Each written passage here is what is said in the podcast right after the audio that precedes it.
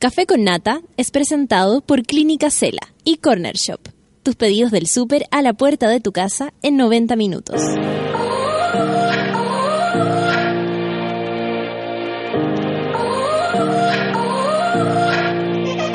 A ti, trabajador, estudiante, persona esforzada de la nación.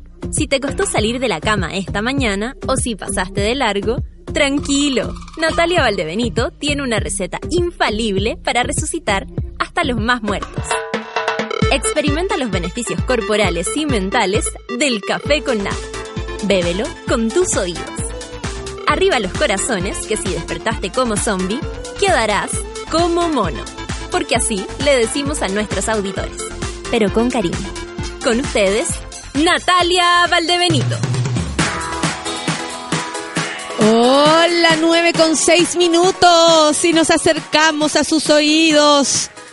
Cabros lesos que están ahí desde el otro lado de la, del, computador, del smartphone, de... A ver, a ver, deja aclararme mi voz porque si no me voy a poner a gritar. ¿Sube un poquito mi voz? ¿O, o, o de acá la tengo que subir?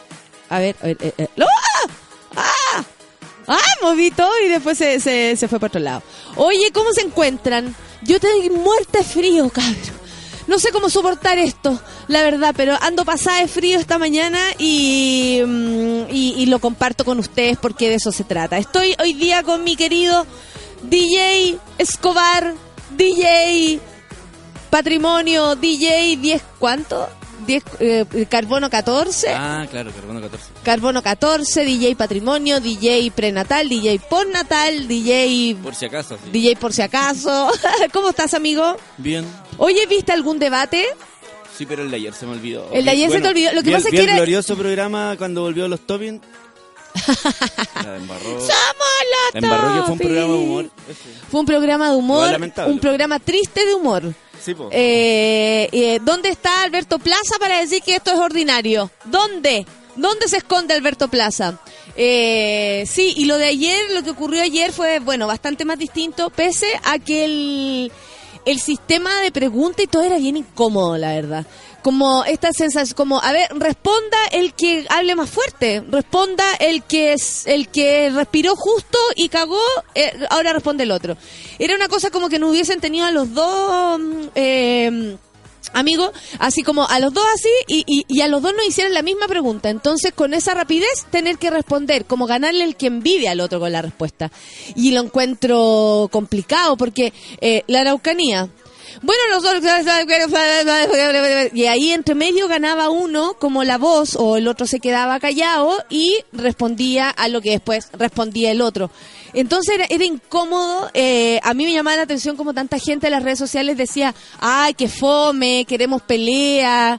La verdad es que no nos acostumbremos a esas cosas. Ni la política es eso, ni la política no es. Le informo a quienes, a los millennials que nos están escuchando, a los millennials les informo que la política no tiene nada que ver con lo que pasó el otro día en el, en el, en el debate de Chile. Vamos, vamos a hacer ridículo, la verdad. No, Chile, vámonos.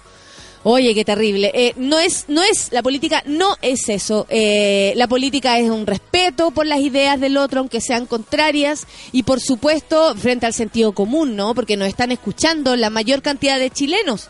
Que, y entonces me imagino que el sentido común para estas personas es sin duda importante. O sea, no hay otra forma eh, de resistir a, un debate si no es bajo, la, el, bajo el prisma del, del sentido común, que vemos es lo que faltó el día anterior en el debate de Chile, vámonos para la casa.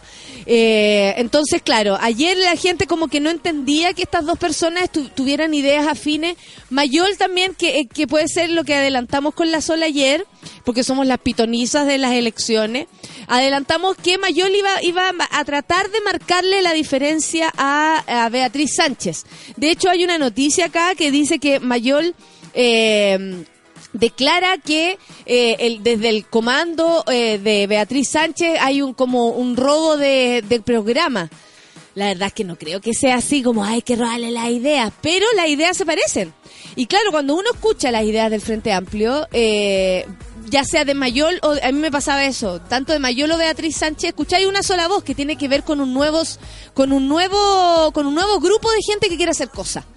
Y se parece bastante por lo menos a lo que a lo que yo me, eh, me acerco, que tiene que ver con la apertura, tiene que ver con el sentido común de la violencia como como ajena a nuestras formas de, de educarnos, a nuestras formas de ser, la libertad eh, de elegir, que me parece que un gobierno debería eh, garantizarla, eh, etcétera. Entonces, claro, uno se siente más, más cercana y sorprende también este, eh, y, y no lo digo porque ellos no tengan que moverse de sus ideas, pero quienes han postulado las ideas de la concertación en su momento y de la nueva mayoría después, me llama profundamente la atención esto, esta soberbia como de que nadie pudiera llegar a hacer otras cosas.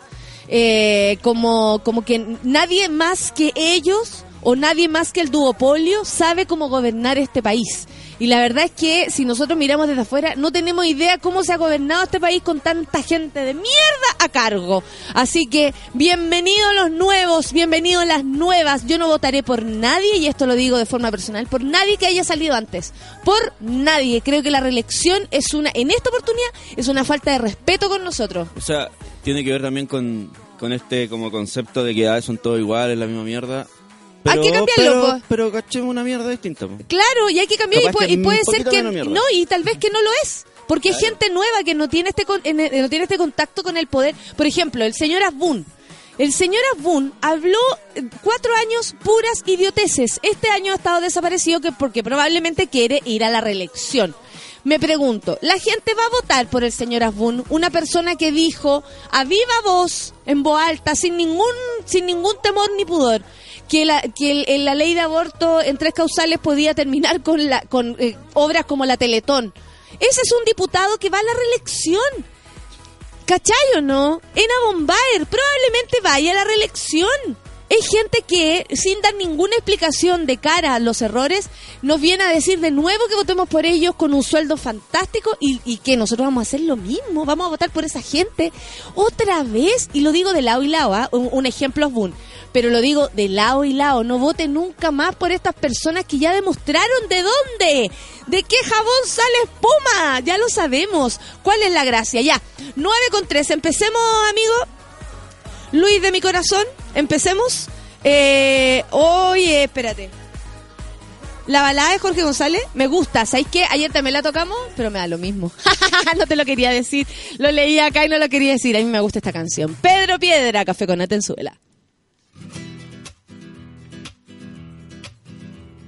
Hace tiempo no camino por las calles de mi barrio. La avenida está cambiada y todo está tan diferente. Mi lugar es cualquier parte, mi lugar es donde ponga los pies. Solo tengo una mochila, pasaporte y un cuaderno. Todo lo que me ha amarrado en el pasado ya se muerto. Si te digo que he sentido que he vivido unas tres vidas, es verdad. Perú no está tan lejos, hijo mío. Detrás de los desiertos a tus pies. Y no es tan fácil ser Jorge González. Una estrella en el oscuro cielo austral. La que viaja a mayor velocidad la que brilla más que todas las demás.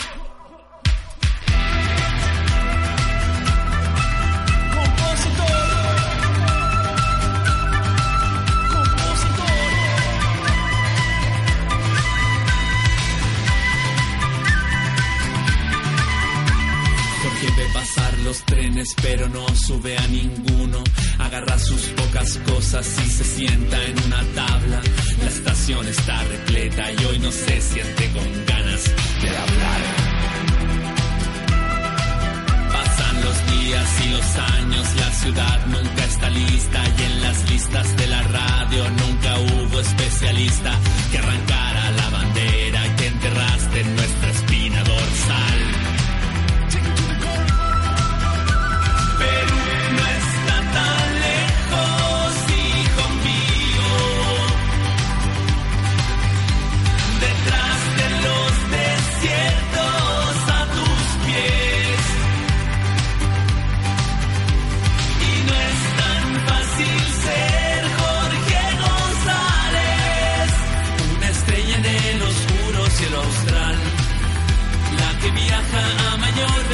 vida que todas las demás.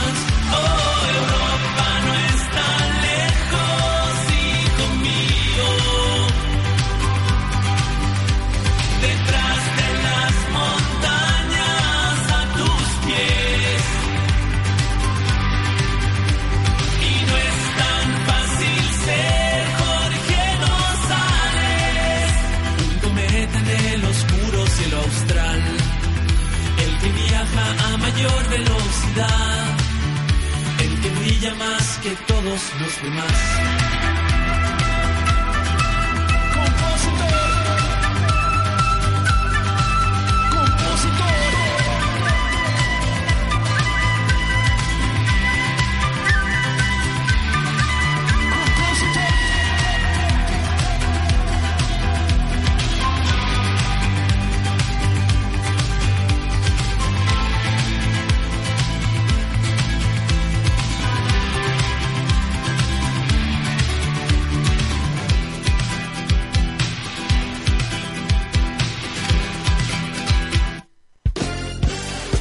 Mira, la Nat Guevara le manda saludos especiales a nuestro DJ Patrimonio Sentimental. Está buena ese, me gustó. Espero que la Lulu no se haya muerto de hambre. ¿Por qué lo dice? Ahí te escucho. Ahí, me están vigilando la Lulú. la Lulú es mi perrita. po. Probablemente todo el sábado, entre copa y copa, entre tapadito y tapadito, dijiste, oye, la Lulu, la Lulu, tengo No, que no, dar no, a la no me Lulú. meta, no me meta las copas al baile porque, porque yo tomo su Entonces no voy a decir qué. Claro, yo tengo otras desviaciones mentales que no son por las copas. No son por las copas, pues amigo. Mi computador es machista, dice el Diego, se queda pegado todos los miércoles y no me deja escuchar el café con nata. No, ¿cómo? Vote ese computador, votemos a los hombres. Machista. Oye, me dicen acá, ¿qué significa soñar con Cecilia Boloco? Y le digo que no tengo idea porque yo sí he soñado es con Boloco, Cecilia. Y hay gente que sueña con drogarse con Amy Winehouse. Paren, paren la lecera.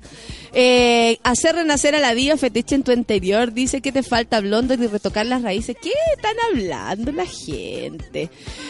Ay, me encanta, ¿qué opinen? ¿Saben qué? Hablen. Hoy día me vienen a hacer una entrevista a propósito de eh, la próxima semana. Es la semana de la visibilidad lésbica aquí en Chile y bisexual. ¿ah? Atención, todos bienvenidos y todas bienvenidas.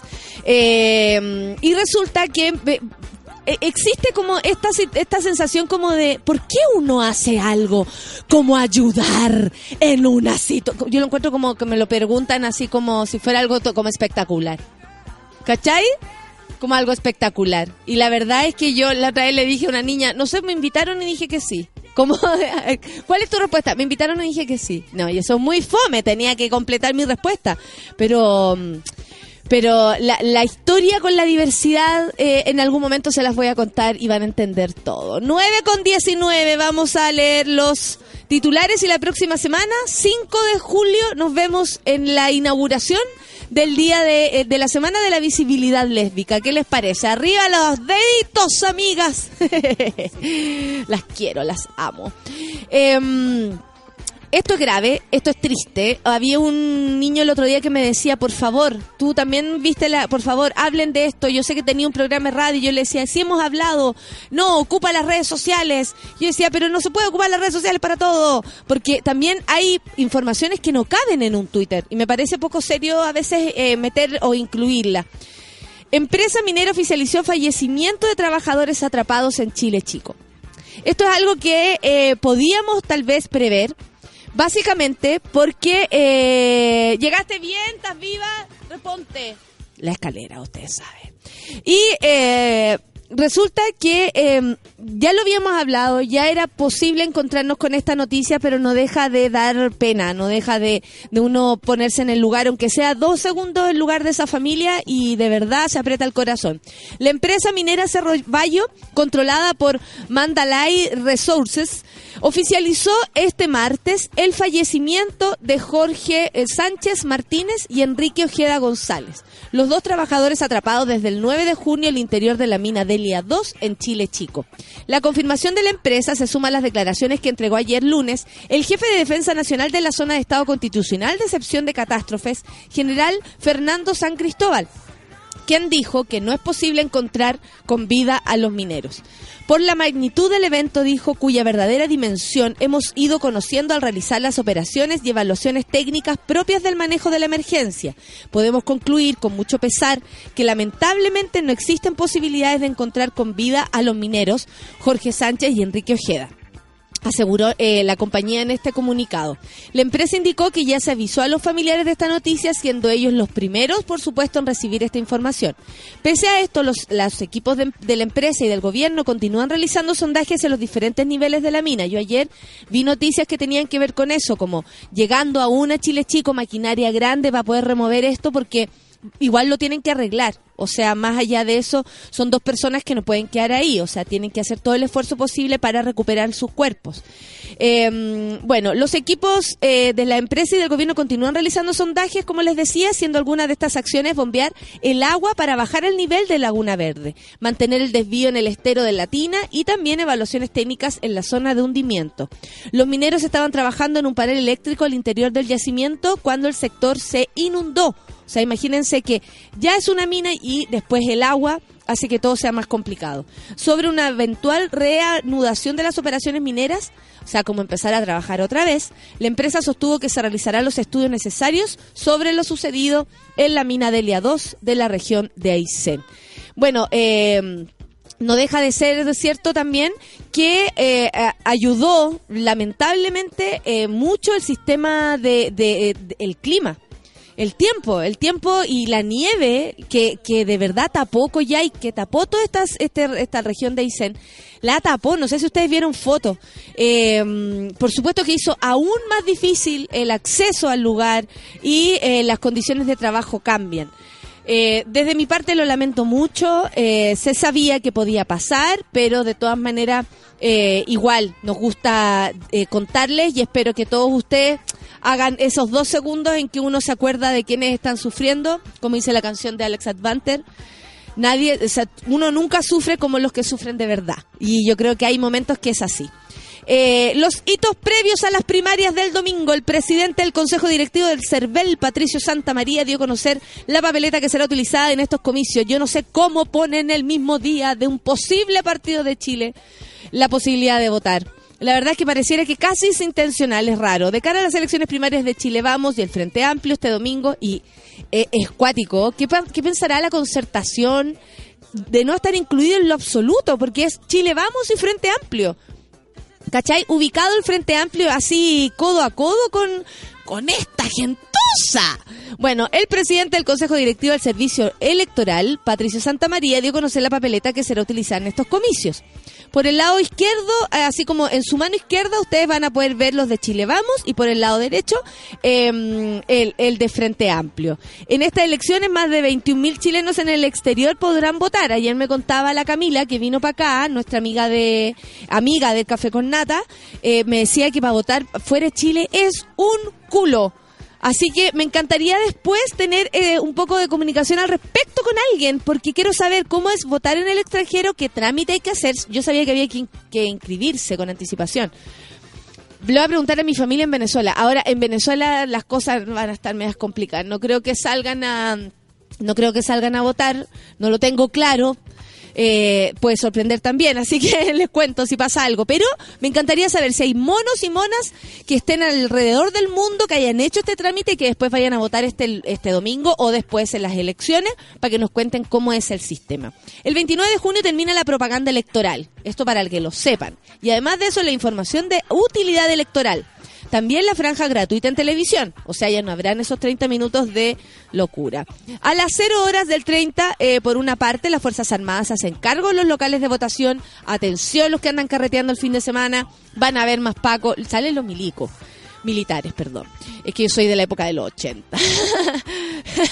soy nací el 79, entonces le digo los milicos. Eh, salen los militares y por eso, por eso puede haber un poco más de tensión. Si van a carretear, háganlo con cuidado, por favor, para que no les pase nada. A las 15 horas del primero de julio, es decir, del sábado, se constituyen las mesas de votación. La apertura de mesa será a las 8 horas del día domingo.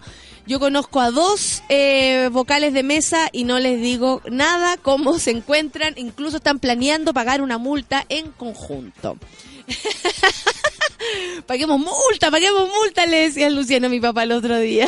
y después, no, huevón, si son como 300 lucas. y después no. Y yo, ¿ya a pagar la multa? No, si tu papá me dijo que son 300 lucas. Ay, bueno. Eh, ayer hubo... eh, eh, ¿Lo viste, Sol? Ay, ¿por qué no comentáis conmigo? Le doy la bienvenida a mi querida Solcita, son las 9.26, para que apuremos esto porque después tenemos un excelente panel feminista. Super panel y bacanísimo. Bacanizo, eh, preparen sus corazones, vamos a hablar del amor. Eh, así que preparen sus corazones y yo traje el mío Yo me voy a- duro. me voy a tomar café duro lo traje, el mío lo traje duro. Muy bien. Duro. duro porque eh, sé que hay mucha gente romántica aquí. Vamos a marcar la diferencia. Oye, eh, anoche fue el debate, esto en Mega, eh, con este señor Mochiati. Mochiati, eh, el de los suspensores. Y en un lado Beatriz Sánchez, al otro lado Mayol. Mayol no no no le vino el cuello, ¿ah? No, con las elecciones no. Nunca- cuello nunca cuello no consiguió, cuello no consiguió, pero pero me- eh, pero creo que nos hace sentir el frente amplio, como más allá de las diferencias que puedan haber entre ellos dos.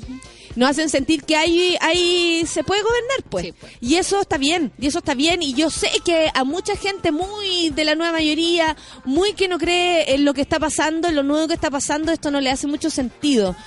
Pero amigos de Lagos, abran sus brazos y corazones, hay otras formas de gobernar. Bueno, eh, los postulantes del pacto estuvieron en un diálogo eh, que solo se emitió por Mega, como lo dijimos, ambos enfatizaron a su rechazo a la existencia del terrorismo en la Araucanía. Ahí hasta Guillé está de acuerdo, Sí. dijo que eso no, no, no, que no había terrorismo, así como conocemos el terrorismo, defi- definición de terrorismo. Claro. En la Araucanía no es lo que sucede, suceden hartas cosas más ¿ah? y bastante igual de preocupante que el terrorismo, como esa, esa palabra que nos da tanto miedo. Y es incluso bastante terrorista tratar a un grupo de personas y generalizar eh, diciéndole que son terroristas, digamos, y que es parte de- como de su constitución básica. Aparte. ¿cómo le decimos a los carabineros que el otro día atacaron una, Una escuela. una escuela? ¿Terroristas? Porque Sí, eso sí es un eso ataque sí terrorista. ¿Cachai? Y eran los pacos. Y eran los pacos que atacaron, de sí, de niños. Temucuicuy, una escuela de niños. De hecho, los pacos en este minuto se encuentran en un grave problema. O sea, no los van a soltar. No los van a soltar, de- digo, en investigación Claro. de lo que pasó y por qué hicieron algo como eso, atacando a una escuela. Me, me está ahí. Porque me va- está bajo la etiqueta se cometen como muchos errores. Claro, entonces, y cuando hablamos de cuando hablamos de terrorismo, eso también podría ser considerado como tal, o sea, atacar una escuela de niños. Claro. ¿Qué, aquí, ¿Qué queremos decir con eso? Por eso yo entiendo que es una postura política en decir no Ah. hay terrorismo en la Araucanía, ¿cachai? O sea, como quiero preocuparme de este problema de otra forma. Quiero darle los términos que corresponden, no los que te acomodan a ti, porque Mochati le decía, bueno, ¿y usted qué le dice a ese señor atacado en la carretera? Y es como loco, eso es delincuencia y hay que investigarlo. Claro, claro, ¿no? Y son casos aislados también, cada, o sea, incluso ahora ¿dónde están los me pregunto yo los camioneros? Claro. Porque hace un tiempo atrás anda el señor de los camiones acá, pero exigiéndole La a la moneda, presidenta. Bachelet, parece que le dijeran, hey, necesitamos ayuda, venga, güey. Claro. No sé, pero algo sucede con los camioneros que aparecen y desaparecen según las inclemencias de, de la situación. Entonces, igual es raro. Bueno, ayer tratando de mostrar matices en diversos temas, los candidatos mostraron también su rechazo a lo que se vio la noche del debate de Chile, vámonos para la casa, donde las descalificaciones y el machismo fueron protagonistas. No había visto con precisión la conversación sobre tu mujer, no que tu mujer, que venga tu mujer, la mía vino, que tu mujer. Yo, yo creo que hay que partir con el tu mujer, ya es un error. Ya es un error, tu mujer, mi mujer y todas esas cosas, toda esa forma de referirse que entre todos deberíamos cambiarlo. Pero bueno, por su ubicación en el espectro político, Sánchez afirmó, soy una mujer de izquierda, mientras que Mayor se marcó como alguien más radical en comparación a su rival. ¿Quién, según le, él, le costó. ¿Le costó decirse de izquierda? Sí, sí, porque ¿Por? Mochati forzó un poquito la pregunta. ¿Quién es más de izquierda aquí? ¿Ah? A ver, defínanse, pero defínanse, pero defínanse. ¿Sabéis que a mí me llamaba la atención que además de ser como una prueba para los candidatos, como estos diversos tipos de debate, porque el debate de Chile Vamos era claramente más gringo, más espectacular, como peleemos un poco. y alto protagonismo de los periodistas? Claro, y eh, versus el debate del Frente Amplio que tiene un formato más francés.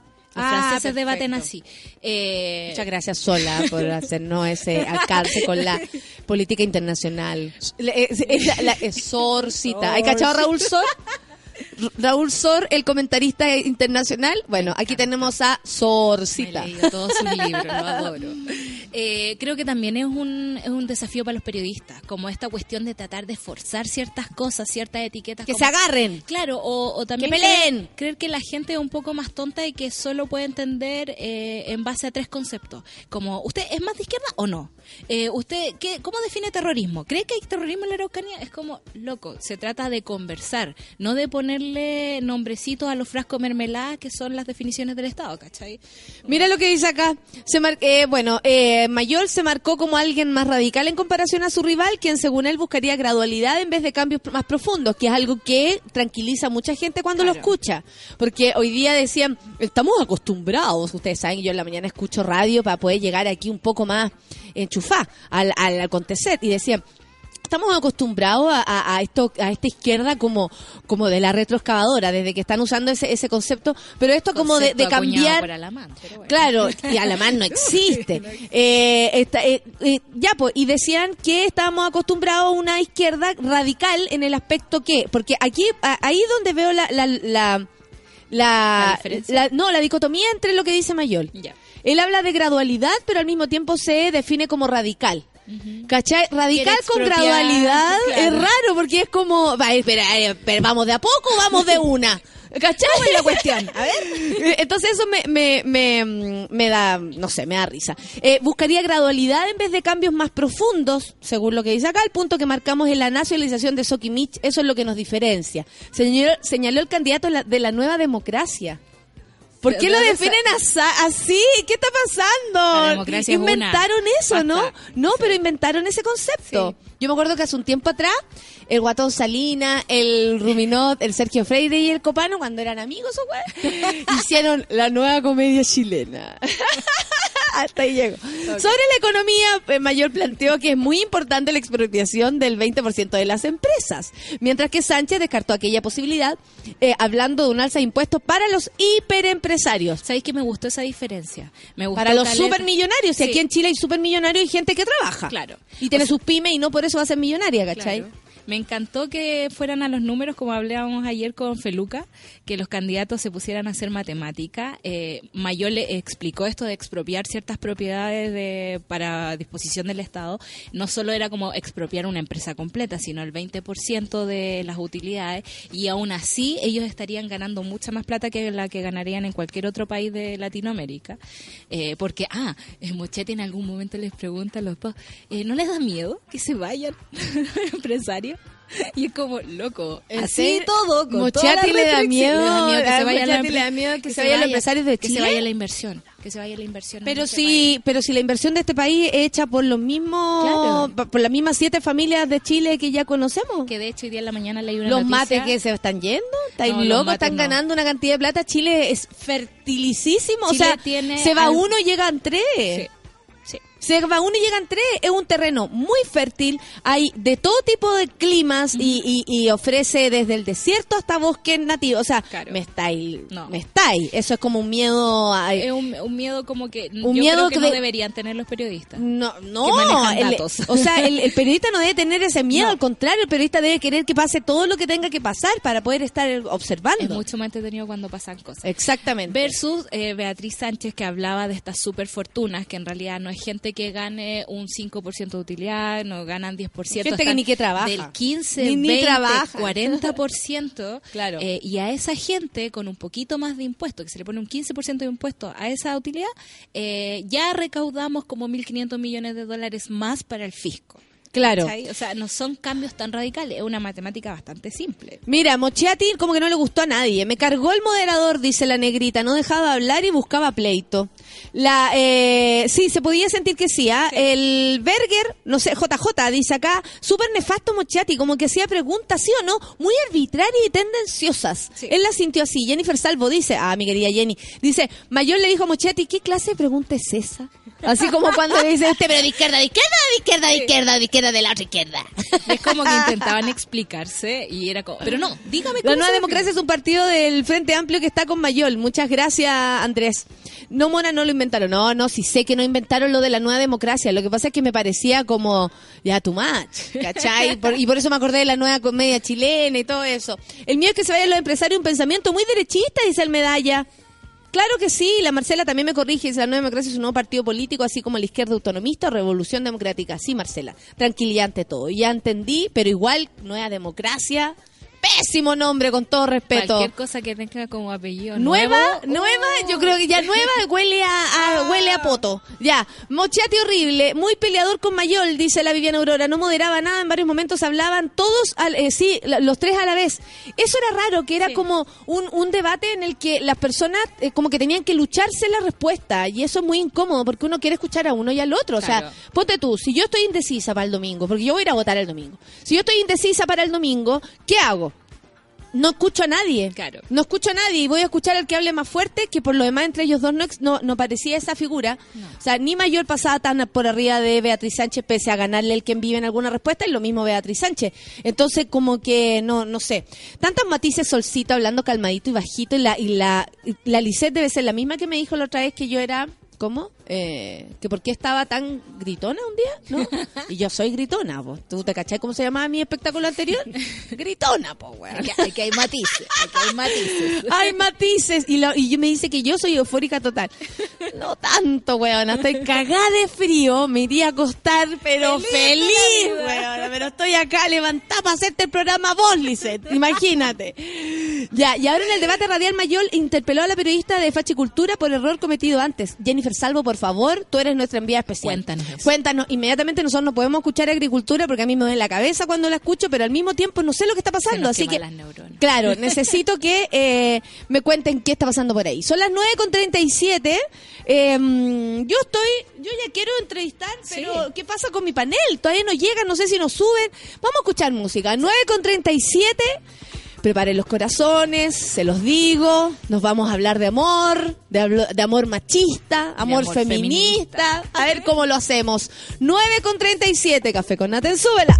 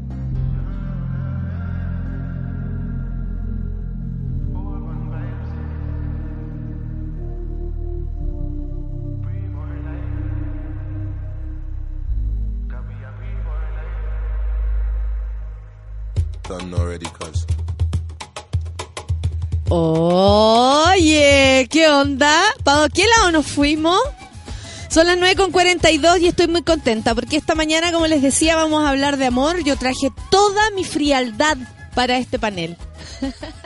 Soy una mujer más vieja que ha sufrido bastante, así que hablaré de amor con mis queridas, bueno, invitada especial a nuestro programa y a nuestro panel feminista.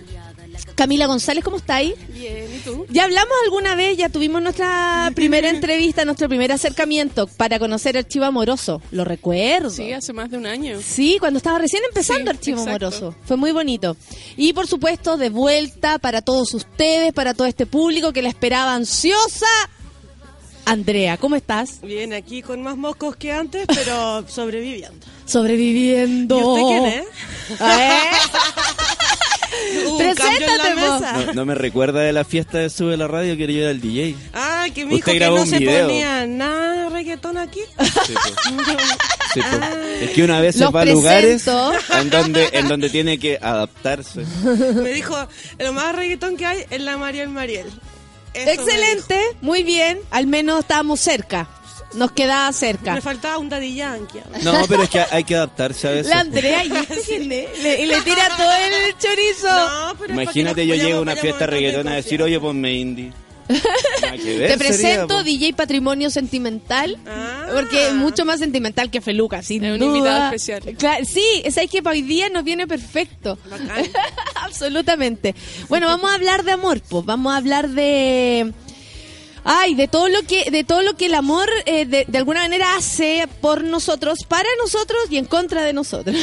Esa es la parte más importante que hay La que erradicar en el fondo. Oye, eso, eso te iba a preguntar, Camila, y lo iba a empezar por ahí porque ayer cuando ya confirmamos que íbamos a estar y todo, pensaba, ¿cómo había cambiado tu percepción desde que inventaste el archivo amoroso hasta ahora? Porque uno aprende, uno aprende a cómo ha ido amando, a cómo ama, a cómo amó, a cómo le gustaría y no lo, ha- y no, no lo logra, ¿cachai? ¿Ha cambiado un, un poco desde que inventaste el archivo amoroso a lo que es ahora? Sí, totalmente. O Tu sea, percepción. en, en términos de archivo amoroso, cuando la primera idea llegó, no sé, a mi cabeza de hacer algo en torno al amor y usar internet también para difundir algo en torno al amor, como que en el fondo yo venía saliendo de una primera relación amorosa con el corazón completamente roto, pensando así como que soy tonta, que soy tonta, así como hasta cuándo, ¿cachai? Y dándote cuenta también que lo que uno pensaba en torno al amor y que te había como alimentado, no sé, las series, las películas, los libros, en verdad es como, no es así, no es tan fácil, Ahí está la trampa. Exacto, Claro. ¿cachai? Entonces, y luego, no sé, po, en este momento yo estoy pololeando y veo el amor de una forma muy distinta como la veía antes, ¿cachai? Ahora yo puedo estar, no sé, como más tranquila en torno al amor, como diría al inicio, era como mucha más inseguridad, mucho más nervio, era como, ay, me va a seguir amando mañana, ¿cachai? Como cuestionarte eso porque en el fondo no estás en verdad seguro si es que es una cosa, no sé, como, como un compromiso, yo diría, pero no un compromiso así como de fidelidad o monogamia necesariamente, ¿cachai? Sino como de sentirse tranquilo con uno mismo y también con otra persona. Yo creo que va más por ahí, ¿o no, André? Como que de repente no- nos enseñaron, y esta es mi sensación, que nos enseñaron a amar a otro, en el caso de las mujeres, amar a los hombres, a sentir que si no estamos cerca de un hombre, y lo digo así, hombre, no amor, hombre, no, no estás completa, te faltan muchas cosas, algo falla, como que la sospecha, que cómo vaya a estar sola tanto tiempo, que, que, que está pasando, etcétera. Eh, pero básicamente porque nos enseñan a amar a, a otros, a hombres, y no a nosotras. Claro.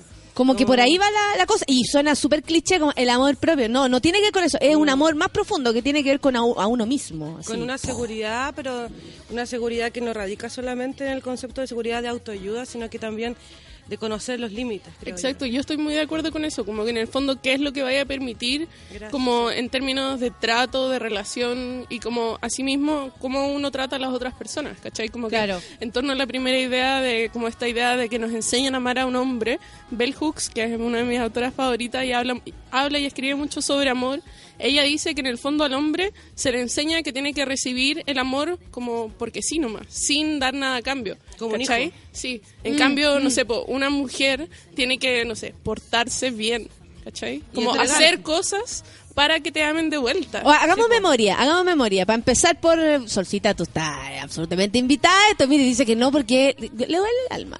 Eh, Ah. ¡Le duele el alma! Ese grito de favor. Hagamos memoria. Por ejemplo, cuando éramos chicas, ¿cómo nos imaginamos? Yo no, nunca pensaba en la, concreta, en la concretación de este amor. Por ejemplo, nunca pensé en casarme. Por mi parte, no. Tampoco tuve una familia que mucho me empujaba a eso. Pero nos enseñaban a que una cuando uno amaba tenía que, por ejemplo, hacer comida. ¿Cachai? Y que para nuestras viejas lo mejor es superior. Y Para- cuidar al otro. lo- lo- y cuidar al otro. Cuando Hacer tú pololeas, eres feliz, entonces no te falta nada. O estar 100% disponible todo el tiempo, ¿cachai? O sea, para mí eso también es una cosa heavy. Es como, oye, juntémonos. Por ejemplo, cuando, no sé, a uno recién le gusta a alguien, es como, ya, filo, me olvido la tarea, me olvido la prueba, me olvido mi amigo y estoy ahí.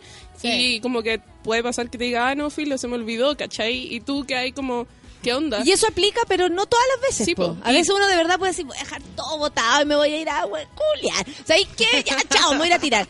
Es súper distinto que si estáis atrapado constantemente, que si de verdad no lográis hacer nada porque estás eh, enamorada. Sí, y estar como al debe de la otra persona. Como que para mí ahí es un poco el- radica toda la cosa, como entender también, y yo creo que por eso uno tiene como repensar el amor, mucho más como, en, no solo en el amor en pareja o como ustedes decían, el amor propio, sino Bell Hooks también, que la voy a traer mucho a la mesa, Por favor. habla de la ética del amor, ¿cachai? Como entender el amor ético, que es como que te importen las cosas, pero como cosas importantes, no sé, desde el feminismo a tus amigas, ¿cachai? Como a pensar el amor como algo mucho más complejo y profundo y de donde también puedes hacer como una especie de activismo y ahí yo creo que yo como que me trato de situar siempre desde eso como oye eh, no sé te rompieron el corazón o no sé te cagaron por ejemplo y lo sufriste y quizás en ese momento no sabíais lo que teníais que saber para por ejemplo detener esa situación pero ahora sí y podéis hacer algo diferente como ir delimitando también y como viendo el valor de uno mismo en Aparte que yo creo que no podemos olvidar y creo que a todas nos hace nos hace sentido que es como vimos a nuestras madres, por ejemplo, cómo lo, lo vimos desde ahí. Por mi parte, mi madre muy romántica ella. Chica, eh, se embarazó a mi papá, pero hizo una manda de amor eh, para tener una hija o un hijo eh, porque estaba muy enamorada de mi papá. Entonces, como era bastante solitaria, una niña muy solitaria, niña, yo creo 17 años era una niña, más encima de los 70, más niña todavía, Una mujer. una niña Sin mujer, internet. sin internet, ni alguien que le dijera, ¡No! ¡Sal de ahí! Lamentablemente no hubo nadie que le dijera, pero bueno, aquí estamos. literal, literal, aquí estamos. La cosa es que yo aprendí de eso, po, como del amor romántico en, en, en extrema medida. O sea, yo veía a mi vieja, por ejemplo, si mi hermana en un momento le comentó un problema que tuvo con su pareja, eh, me acuerdo que éramos chicas y estábamos conversando y, y la Gaby, bueno, sí, pues, ay, la weá, y como que un poco lloraba y yo por el otro lado escuchando y mi mamá así...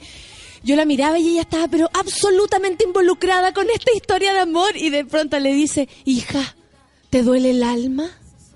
Y mi hermana para así y le dice, ¿el alma? Así como el alma. bueno, y nos empezó a dar risa y ahí como que en el fondo nos dimos cuenta de cómo ella veía esto y cómo nosotras versus sus hijas lo veíamos. A nosotros no nos dolía el alma, a la Gaby no le dolía el alma, a la Gaby, no, estoy enojada, ¿cachai? No, en realidad el alma, mamá el alma y después la huellamos, había en seminario una weá que decía clínica para el alma y nosotros, mamá, te toca, mira, hay que bajarse. ¿Cachai? Como que la huellamos siempre porque era su visión. Entonces, claro, yo más grande ve- la veía y de alguna manera empecé a rechazar esta forma de ver el amor. ¿Cachai? Y por mi parte era mucho más busquilla, más... Más potoloco. Más potoloco. Qué bueno que dijiste esa palabra. Claro, yo me fui para ese clave, lado, ¿cachai? Y yo me fui para ese lado, concepto clave. Yo me fui para ese lado porque sentía que el amor era muy complicado, según mi mamá. ¿Cachai? Entonces, Entonces, que lata enamorarse y que duele el alma todo el día, así como y que te duele el alma. ¿o Pero? ¿cachai o no? Que así, así un poco que lo veían, así un poco que lo sentían, porque el amor era todo lo que llenaba sus vidas. O sea, era la forma en cómo las personas salían de sus casas. Mujeres que gracias a eso eran independientes. ¿Cachai? Como se enamoraban o se enamoraban de la idea de irse de la casa y salían de su casa gracias a que un hombre las agarraba de la mano y se las llevaba.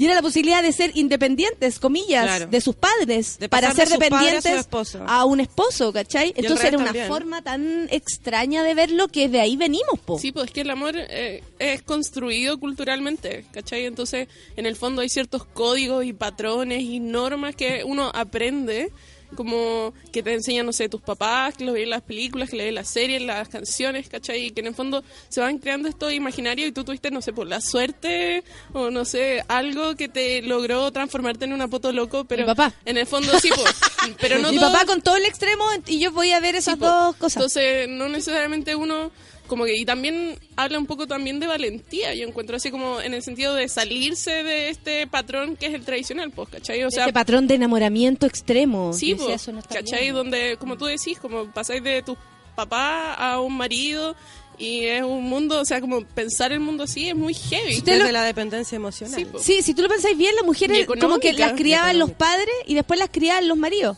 Y las los maridos. también, po. Y ellas eh, recibían a estos hijos de sus madres, de las suegris, y De seguían en la misma lavarle la ropa, todo. No, a mi hijo no le gusta el té así. Los porotos con riendas son con este tipo de tallarín. No, ándate la cresta, pues. Pero Entonces, existía mucho eso, de hecho, mi, mi madre lo vivió de parte de mi abuela.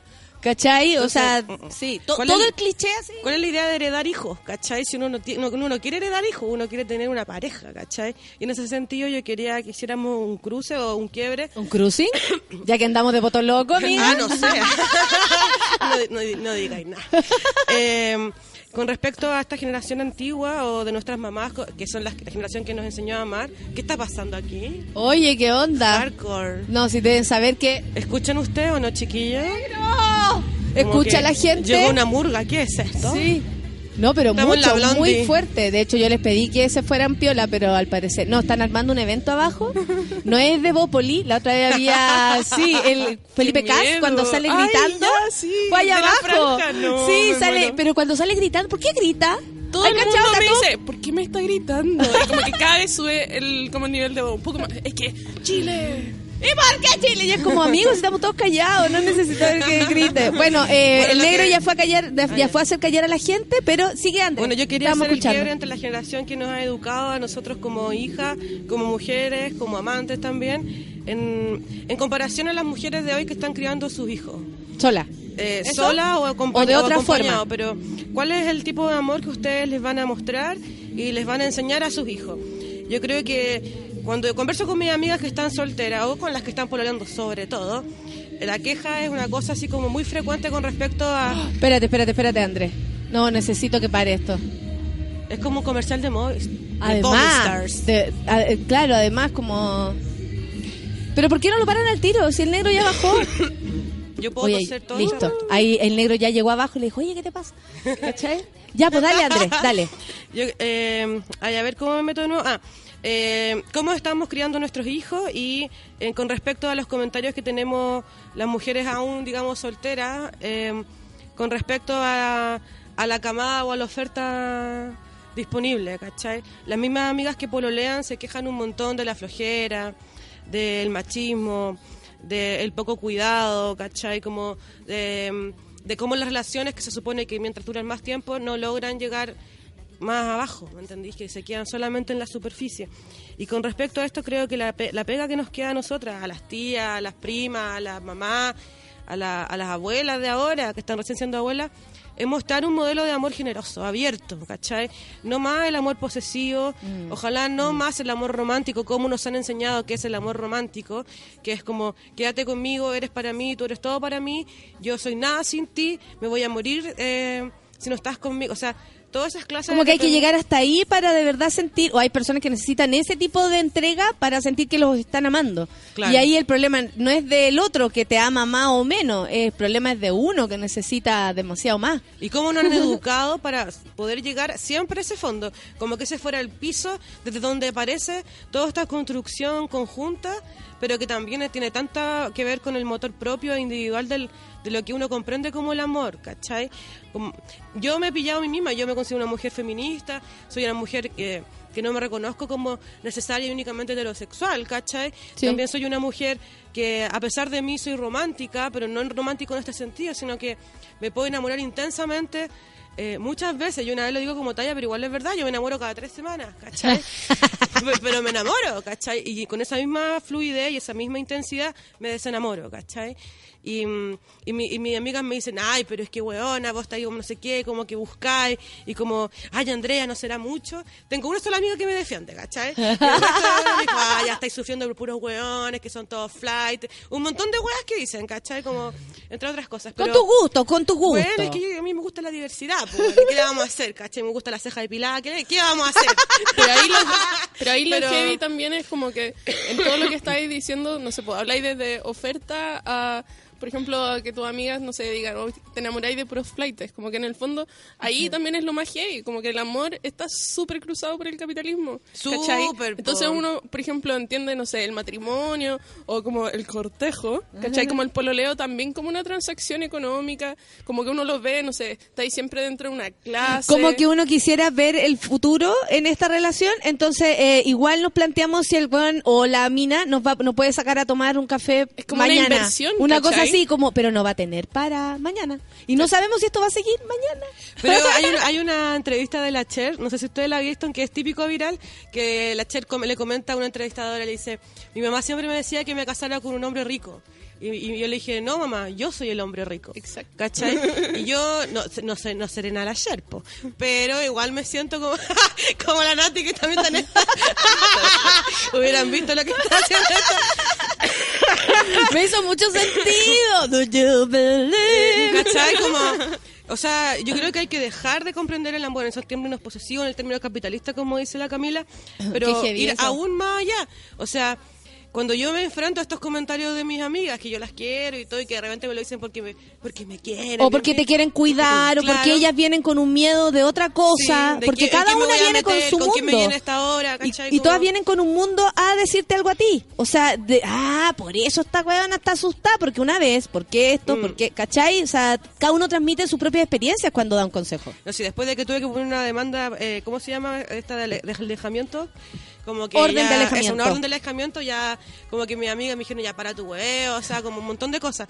Pero a lo que yo voy es que cuando uno construye un concepto de amor generoso, abierto, plural, eh, no me estoy refiriendo al poliamor necesariamente, sino que plural en términos de diversidad, en términos de, de- de duraciones también, porque también está este concepto que yo encuentro que es erróneo, de que los amores largos son los más significativos. Ah, sí. ¿Cachai? Sí. Yo he tenido relaciones cortas, eh, de, de encuentros contados con los dedos de una mano, y digo, puta, esto para mí ha sido revelador, ¿cachai? Porque me ha enseñado más de mí misma, o de mis límites, o de mis errores también. Eh, que o te entregó algo que te sirve para otra, para otra relación después. No sé, te, te abrió un- una, una puerta en ti. Y también no, no singularizar ese amor, o sea, yo, yo eh, he participado harto igual en el archivo amoroso, considero Sí. yo.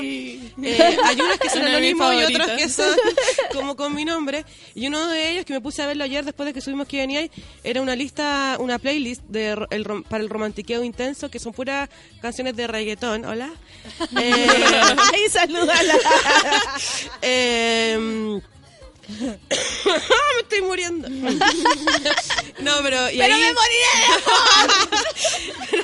en ese texto, como que lo que yo trataba de hacer era decir que cuando uno se enamora, se enamora del sujeto presente que está frente a ti, pero también se enamora de todas las experiencias pasadas que han hecho que el día de hoy tú estés con esa persona al frente o lo estés considerando, porque cuando uno ama a una persona, ama las experiencias previas de uno con respecto al amor. No tiene nada que ver el pasado de esa persona y quiero... Mm. Ni una volver a- o sea, situación- n- nada, tiene que ver todas las experiencias del amor que te han llevado a ti a este abrirse, a este reconocerse, ¿cachai? Porque creo que uno de los errores más grandes que podemos tener es pensar que esa persona es única e irrepetible, considerándome que yo soy única e irrepetible, eh, pero... Pero en eh, un momento de tu vida, claro. ese es el punto, que la vida es tantos momentos eh, juntitos que en ese minuto sí éramos todos, tú, yo, nos fuimos a la playa, nos vimos locos y el lunes ya no, es lo que fue. Pero esa cosa Disculpen, rica... ah, pero y y tiene el valor así. en eso mismo, po, ¿cachai? Sí, Como en esa sí. instancia. Yo Oye, estoy de acuerdo con la Andrea en ese Mira, sentido. estoy con la Camila, estoy feliz, estoy con la Andrea y estoy más feliz. Son las 10 con uno y nos vamos a ir una pausilla y volvemos inmediatamente a seguir hablando del amor, el desamor, Todo amor romántico, amor feminista. Vamos, no, no, vámonos así nomás. Son las 10 con uno, nos vamos a una pausa y volvemos inmediatamente para cortarla, para cortarla, para hablar, para hablar, porque hay mucha gente que está hablando aquí en el Twitter. Vamos a bajar con metralleta. Café con Atenzuela. Yo que tú no me despego de Sube la Radio. Ya regresa Café con Nata. Hoy en Sube la Radio.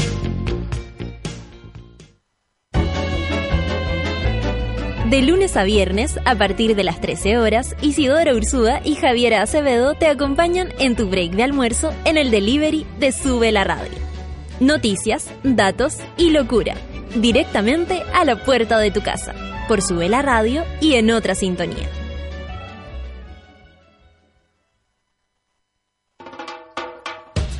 Todos tenemos un lado poco OCDE y en No es nada la feria saben perfecto cómo explotarlo. Actualidad, humor, música y espíritu de señora. A las 3 de la tarde por Sube la Radio.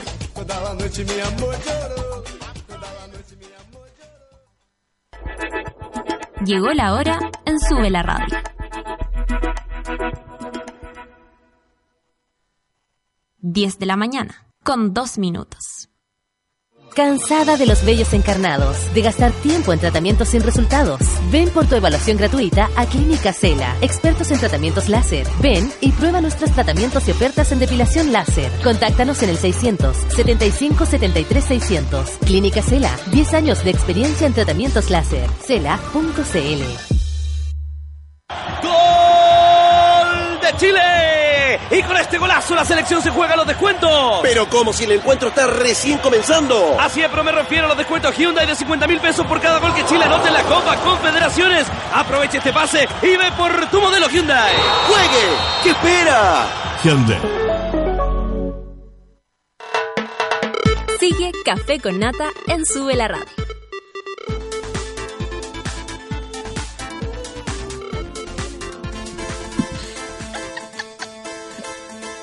Preciosa, depílate esa boquita. La cera caliente, la rasuradora que rompe tu piel, la máquina que debes llegar a usarla en la casa, olvídate de todo eso y entra a www.cela.cl y obtén tu hora y evaluación gratuita. Ahora mismo, ¿para qué? Para aprovechar el 2x1 que tienen por su aniversario. Así es, Clínica Cela está de aniversario. Conoce rápido, indoloro, higiénico y maravilloso, que es la depilación láser que Clínica Cela tiene para ti. Recuerda, dos por uno y chao pelos, dos axilas por el precio de uno. ¿Qué tal? Dos piernas por el precio de una. Sí, pues hija, no te vayas no te vayas así, toda loca. Oye, sigo entonces, a ver. ¿Con qué me voy a sorprender? Corner Shop te permite pedir en el súper y te lleva, me encanta esta canción, y te lleva el pedido a la casa en 90 minutos. Puedes pedir en varias tiendas a la vez si quieres, armar tu lista y programar envíos, todo mediante la aplicación. Descárgala ya en cornershop.cl, ingresa a cornershop.cl slash súbela y llévate el primer envío gratis. Un plátano te va a llegar gratis a la casa, ya lo sabes, pide tu banana en Corner Shop. Vamos, amigo.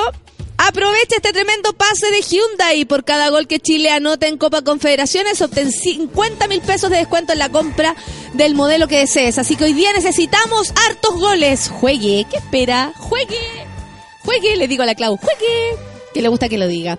Hoy, después de nuestros flamantes auspiciadores, sigo acá con la Andrea, por supuesto, y la Cami González. Ella es la creadora del archivo amoroso. Ustedes pueden ingresar ahí han cambiado la historia desde que... ¿Cómo, ¿Cómo se ha ido metiendo el feminismo mismo o el pensamiento crítico en el amor?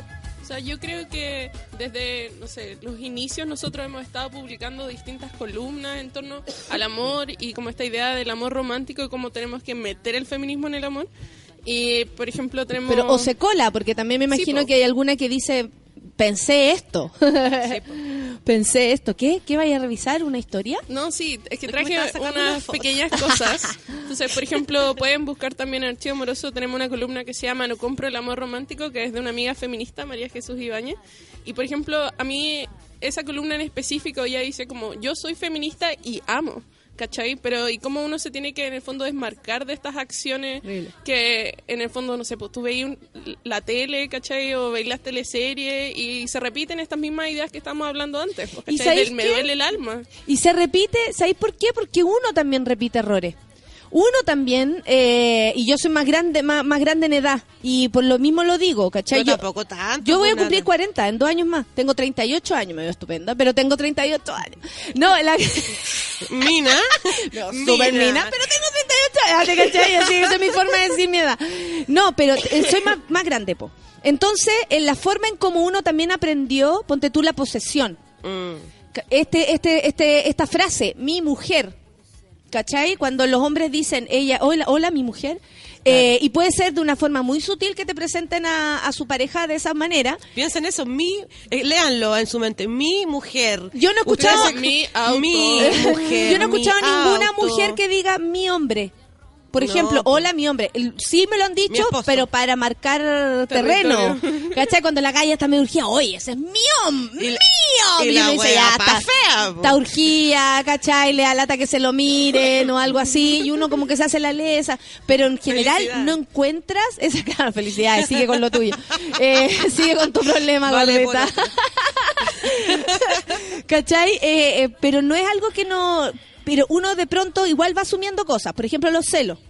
Claro. Los celos son una especie de Bueno, posesión. Amarremos esa weá a alguna parte y ¿Cachai? dejémoslo en alta mar, weón, Pero ahí por también favor. lo heavy es como, ya, nadie te enseña como no ser celosa. O Ni no ser tampoco celoso. hacerlo. Es como- una weá que aparece sí, también. ¿cachai? Entonces como que, no sé, uno piensa, ya, quiero, por ejemplo, abrirme y tener relaciones polígamas. Como que también, ¿cómo se hace? ¿Cachai? Bueno, antes O sea, de eso sí, ¿Dónde po. está el manual? Ah, pero como, antes de eso ¿cómo hay no que revisar ese ítem.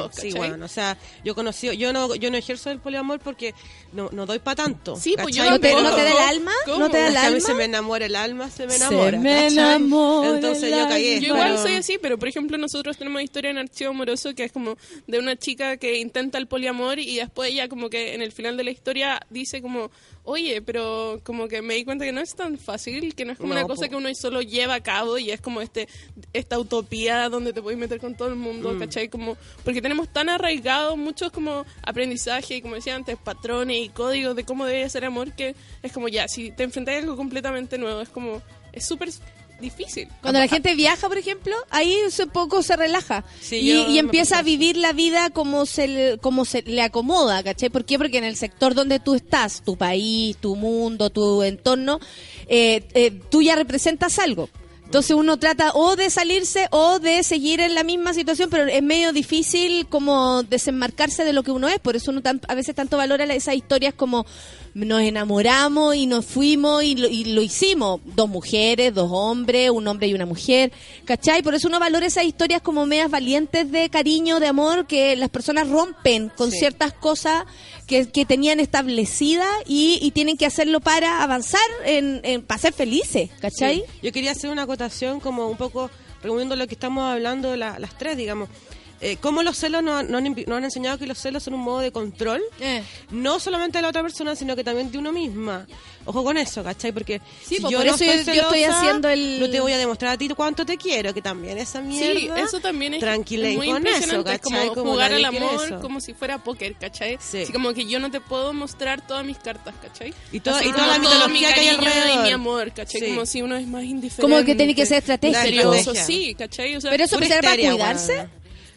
Pero también para mantener el co- los límites, como o para mantener al otro dentro de tus límites o fuera de tus límites, en el sentido de que yo te pongo celosa a ti para que tú sepas cuánto valgo yo. Sí, O, exacto. Yo- o yo me pongo celoso de ti para que sepas que yo sigo enamorada de ti. Porque como ya el lenguaje no me dio, como no supimos comunicarnos, y como pareciera que este fuera un modo de, de transacción en, de- en términos de afecto y de posesión, el, el celo pareciera ahí que fue una monedita de cambio. Sí, como una muestra de amor. Se los van, es con vos iban y con vos venían, pero el celo, ¿cachai? Claro, Pero, o sea, este- ese nivel de ridiculez. Yo, yo, con respecto al poliamor, quería decir como solamente que no tengo nada mal, nada en contra del poliamor, pero sí como de las cosas que yo sé, como que me llegan cer- cerca, primero hagámonos ver si es que estamos más o menos clean, o sea, como de las tallitas, ¿cachai? Porque si no, vamos dejando la zorrita por todos lados. Ah, que es el otro punto. pues. Claro, y, y creo que no es, no es nada la idea. Sí. Y por otro lado, decir que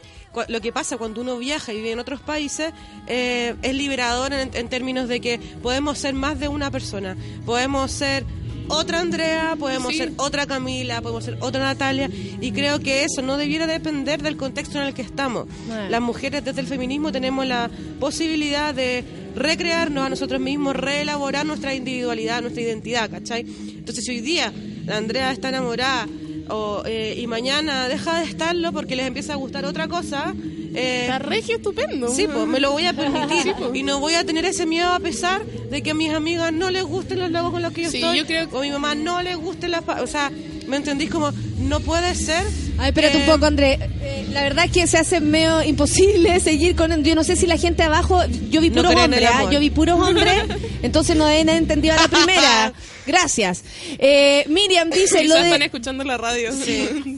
Lo de mi mujer, dice, también está muy presente en las parejas de mujeres. Me toca escucharlo harto. Y es igual de heavy, dice Miriam. Total, porque no basta solamente con el amor heterosexual, ¿cachai? Sí. También está en el amor gay en el amor...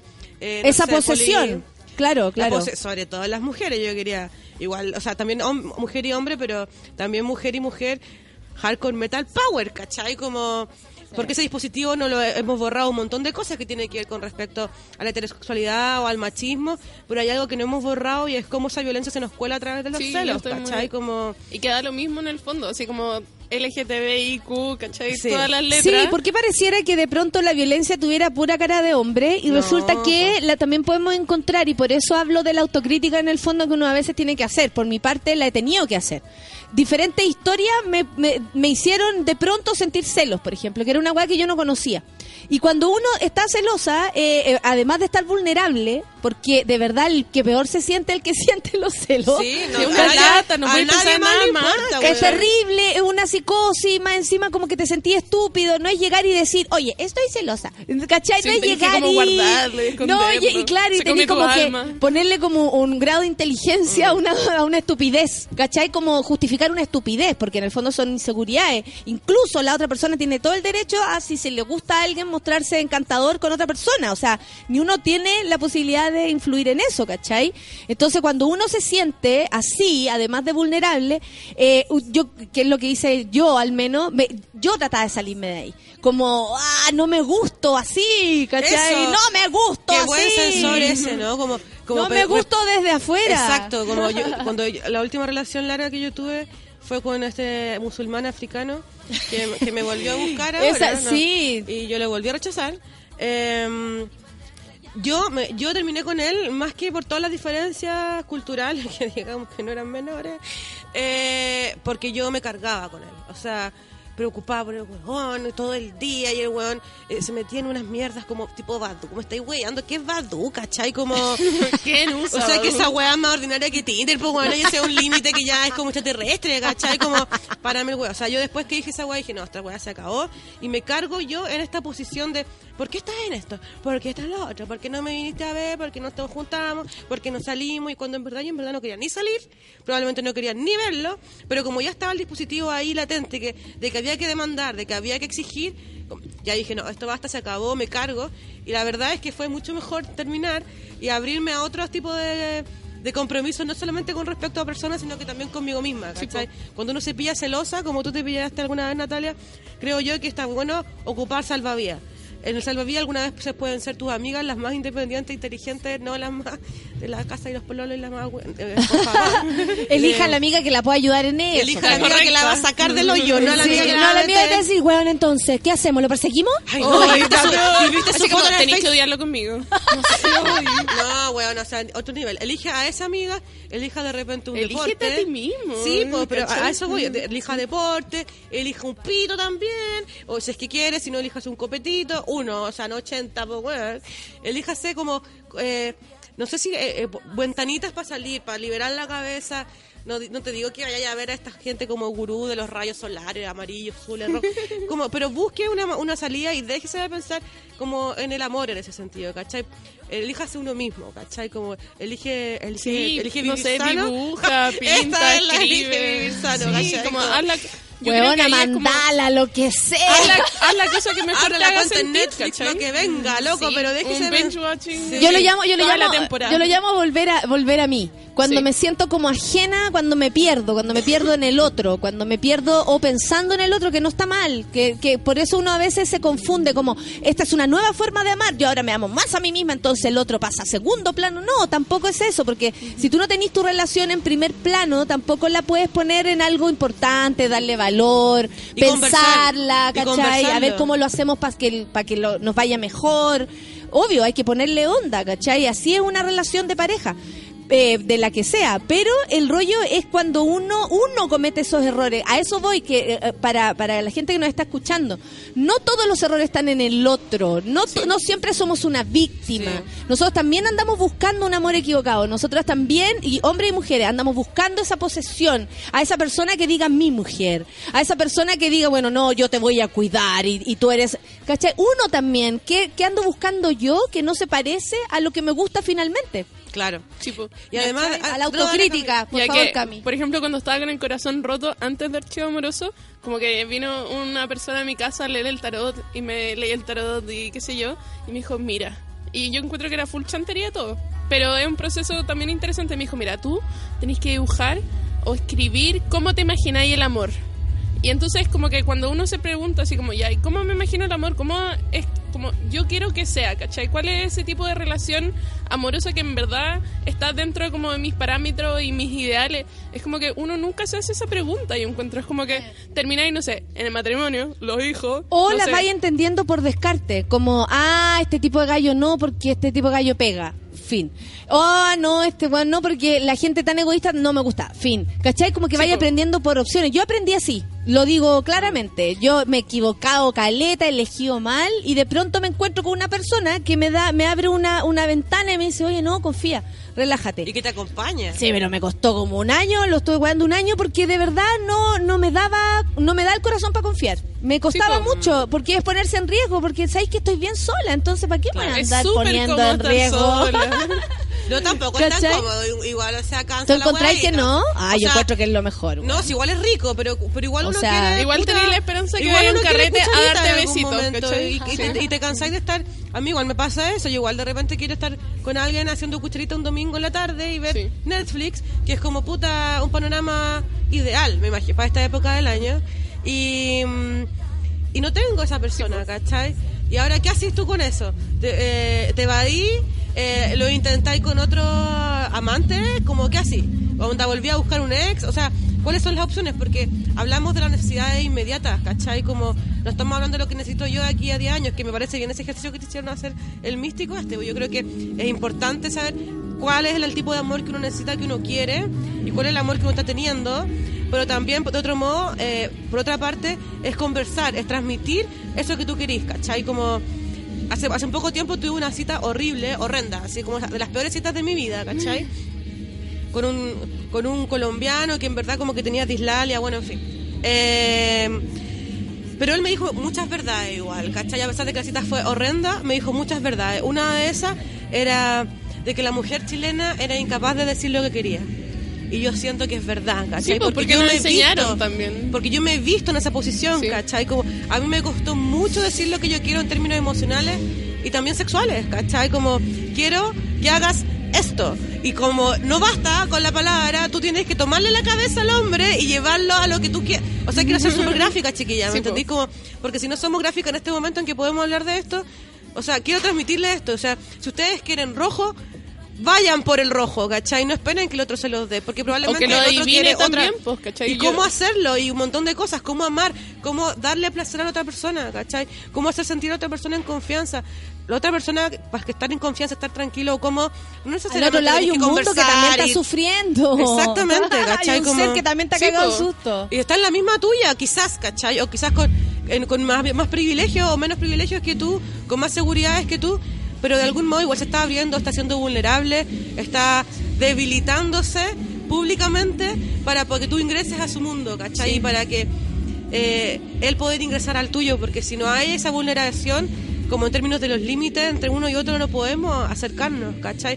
No podemos aprender y no podemos satisfacernos, Sí, ¿cachai? pues, y al final yo creo que como que todo es una búsqueda como por conectarte con otra persona, ¿cachai? Total. Y que puede ser, no sé, pues, el amor como ya en pareja, ¿cachai? Pero también puede ser, por ejemplo, ese momento en que te conectáis, no sé, con tus papás y como que lográis tener como ese momento que decís como ya.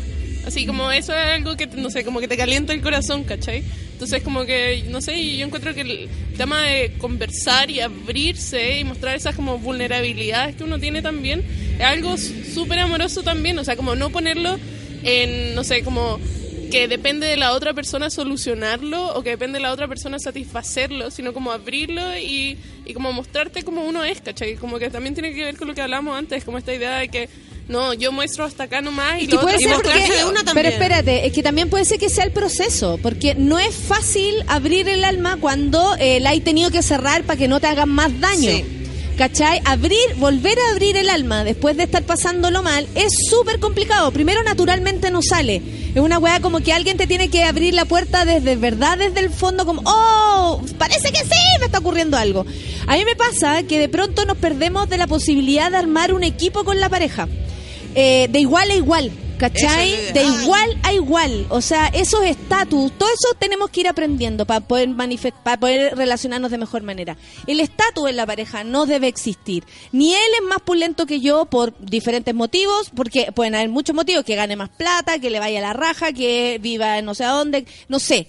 Nadie es más que el otro, ¿cachai? Uno igual, cuando le gusta a alguien, lo mira para arriba porque uno admira, po. O no le qué gusta. importante eso, de tener a alguien al Pero- lado que tú admirís de algún Pero modo, ¿no? tampoco subirlo a ese No, podio cagando. donde quedes lejos. Sí, po. Porque a veces las parejas o las mujeres en, en la época de, de nuestras madres subían al gran podio a los hombres, que eran los que ellas amaban, porque, eh, y ahí había una especie de estatus que siempre definía la relación.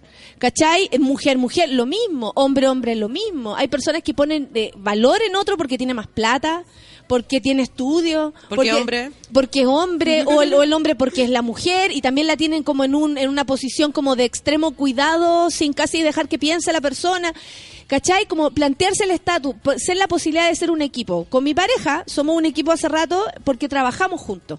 Y creo que eh, para algunas personas puede ser terrible, pero para nosotros ha funcionado súper bien. Básicamente porque el estatus ahí sigue siendo muy importante. Yo no lo puedo pasar, por mucho que yo sea la estrella, comillas, no lo puedo pasar a él. Y no puedo pasar por arriba de su trabajo. Y eso también he tenido que aprenderlo yo.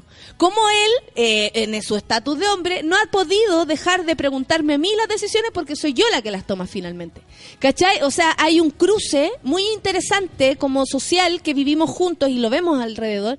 Me acuerdo que esa vez cuando el- el- una persona nos pregunta, ah, él es el hombre que está detrás de todo esto. Y Luciano, porque yo por supuesto que me, tra- me, me trapiqué, Muriéndote. me trapiqué porque yo me enveneno cuando me dicen esas cosas, con mi propia saliva me enveneno inmediatamente, me, me, me, enveneno. Luciano le dice, no, yo soy el que está al lado.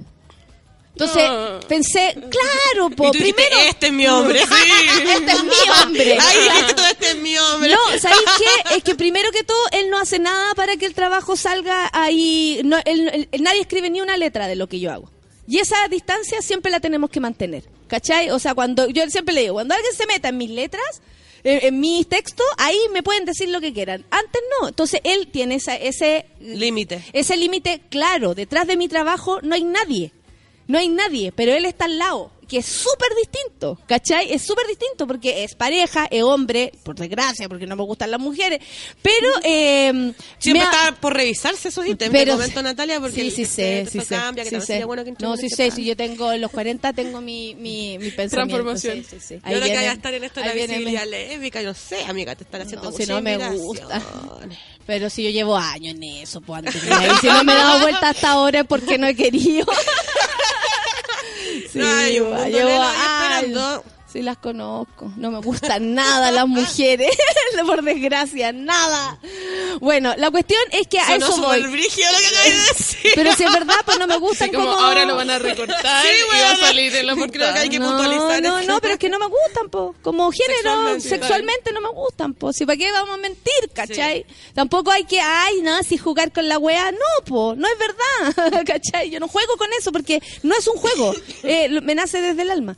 El rollo es que la posibilidad de armar pareja, de, de pareja, ¿cachai? Pareja es ser uno, uno, a, uno a uno. Es un equipo. Es un ¿cachai? equipo. Y esa, esa fórmula es súper poco vista porque en general andamos compitiendo entre la pareja, compitiendo para afuera, que esta es mi pareja, entonces yo la cuido, compitiendo con la pareja porque entonces yo quiero ganar la discusión, la, la, la. ¿Me, me cachai o no? Sí, Como- pero por ejemplo, ¿cómo lograste tú como generar ese tipo de relación también? Así como lo conversaste con Luciano, no sé. Porque Sí, igual iba a hacer esa pregunta. ¿Cómo llegamos a qué? como, a ese- como conseguir ese tipo de relación, ¿cachai? O sea, como de... ¿Cómo se conversa Mira, yo eso? creo O sea, que- se encarga. Yo creo que es harto mérito de él, lo digo honestamente, conociendo a su familia uno cacha un poco más. Sus padres son bastante abiertos en ese aspecto y, y es súper íntimo lo que voy a decir, pero su madre alguna vez le dijo, tú tienes que estar con una mujer poderosa. Y él le hizo caso. Claro, entonces, eh, ¿cachai cabrón. que eh, eh, eh, viene de otra de otra forma? Él valora a una mujer por sobre las por, eh, valora las características por sobre si yo soy mujer o hombre, ¿cachai? Yo creo que va por ahí. O sea, es harto mérito de él esa confianza que yo pueda también confiar en mi trabajo, po. Porque igual es confiarle, Sí, ¿cachai? Es dejarle en sus manos cosas importantes para mí, ¿cachai? Para mi carrera. Yo quería eh, sumar una mm, como una dimensión de toda esta conversación y que tiene que ver con cómo el deseo y el amor se transforma o cambia. Como, no es normal eh, que el amor dure mucho. ¿Cómo, Y- cómo eso? O sea, no es normal que el amor dure mucho, en términos como desde el No, psicoanálisis, como en términos biológicos, o sea, el, el amor dura lo que dura, suena como una ciutiquería, probablemente lo sea, pero el deseo cambia, cambia de objetivo, cambia de intensidad, cambia tengo, de colores, tengo esperanza que ser lesbiana en algún momento. po. Ya viene. Cuando uno lo, lo llama, viene. Decrétalo, amiga. Lo voy a decretar. Eh, pero sí eh, decir que a todas esas amigas que están con estas parejas que sienten que están comprometidas de por vida, de que sin ellas no son nada, de, de que no me dejes, yo no te dejaré, contigo hasta la muerte, juntos hasta, no Eh, sé, en eh, fin. eh. Eh, Esa amiga, promesa, eso es promesa, falso. sí, sí. Amiga, eso es falso, abramos los ojos, ¿cachai? Tú puedes seguir siendo tú sin tu pareja, incluso teniendo hijos, incluso teniendo deudas, incluso teniendo mal pasar o teniendo otro tipo de angustia. Tú vales por ti misma y tal y como amaste alguna vez a esta persona por tales y cuales características, no dudo no te, eh, que va a llegar otra persona a amarte y hacerte sentir de nuevo esa, esa sensación que es rica y que, que nos han enseñado también a, a modular, ¿cachai? Del amor.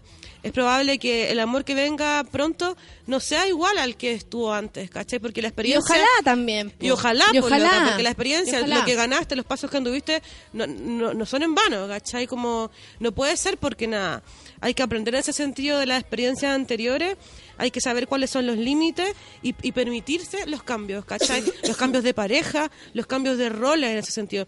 Yo ya no quiero seguir siendo la amante, yo ya no quiero seguir siendo la que ama, ¿cachai? La enamorada, quiero que me amen, quiero que valoren lo que yo tengo y para saber qué es lo que yo tengo, tengo que hacer como lo que sugirió la Camila, ¿cachai? Una lista de todo lo que yo soy.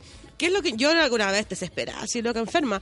Puse, me abrí una, una libreta por detrás, tenía todas las reuniones de la oficina y dije, ¿qué huevas buenas tengo yo? Y anoté la Pero es un ejercicio muy Sí, bien, o sea, como muy ¿Sabes que yo una vez hice ese ejercicio después de tener una, yo creo que una de las discusiones más fuertes de mi vida con un hombre, con uno de los peores hom- hombres con los que yo he estado? El psicópata es conocido en mi, en mi entorno. Y resulta que eh, al terminar esa relación, ese día con él y todo, yo sentía que estaba muy vulnerable. Y sabía, en el fondo de mi corazón, en esa cajita de, de, de, mm, de, acer- fósforo. de asertiva, de, aser- de aserti- de aserti- de asertividad que uno como que tiene, Hazle caso a eso ¿Cachai? siempre. ¿Cachai? Esa- en esa cajita. Yo sabía que al otro día iba a estar eh, tal vez igual de enamorada, pero igual de equivocada. Sí. Para no volver a eso, escribí llorando todo para la cagada, porque de verdad era algo muy terrible. Si lo cuento, no tiene nada de chistoso. Escribí una lista de cómo me sentía. ¿Cachai? Como me siento triste, me siento así, me miro la cara y esto, eh, pasó esto, como escribir todo lo que lo que iba apareciendo así muy muy loca, muy loca.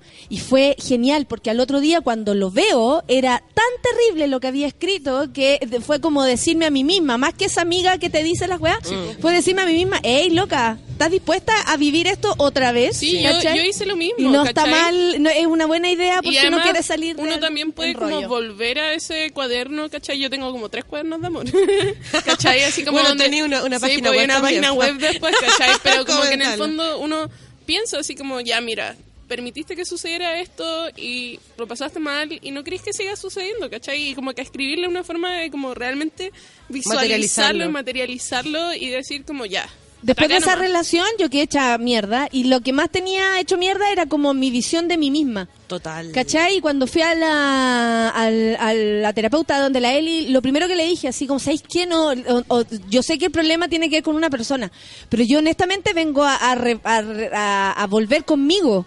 A, a, a volver a mí, vuelta, ¿cachai? De nuevo, a conectarme conmigo misma, a resolver esto desde acá, porque yo fallé, porque resulta que después en la vida, si, si me daban la posibilidad de seguir viviéndola, probablemente iba a tener otra pareja y no quería volver a repetir esa weá. Sí. ¿Cachai? Si igual hay que sanar, porque acá dicen sanar cuesta, ¿cachai? Sí, la weá cuesta, pero que- se puede salir de esos estados de relaciones, dice la Nat. Yo creo que eso también es algo que se habla poco, ¿cachai? Como que en el fondo se habla, no sé, de todas estas relaciones amorosas, de la foto, no sé, con el pololo en la fiesta, así como yo amándome mucho y qué sé Ay, yo. párenme el hueá con las folos, los pololos en Facebook. O sea, me dan tanto asco como los recién nacidos. Puta, lo siento. No, pero ¿sabéis es que qué? A mí me dan asco las embarazadas con el... no, yo la embarazada me dice, parece- mira, Mira. que no te parece linda la guatita. Yo, No, pero igual hay guatitas bonitas. para afuera, tener ombligo para afuera. Pero a mí me encanta la guata, weón. No, no Ay, sé, pero, pero la no guagua si viejo así pasa una pasa, como, como bañada. normales, como la que tengo, ¿cachai? No una guata embarazada.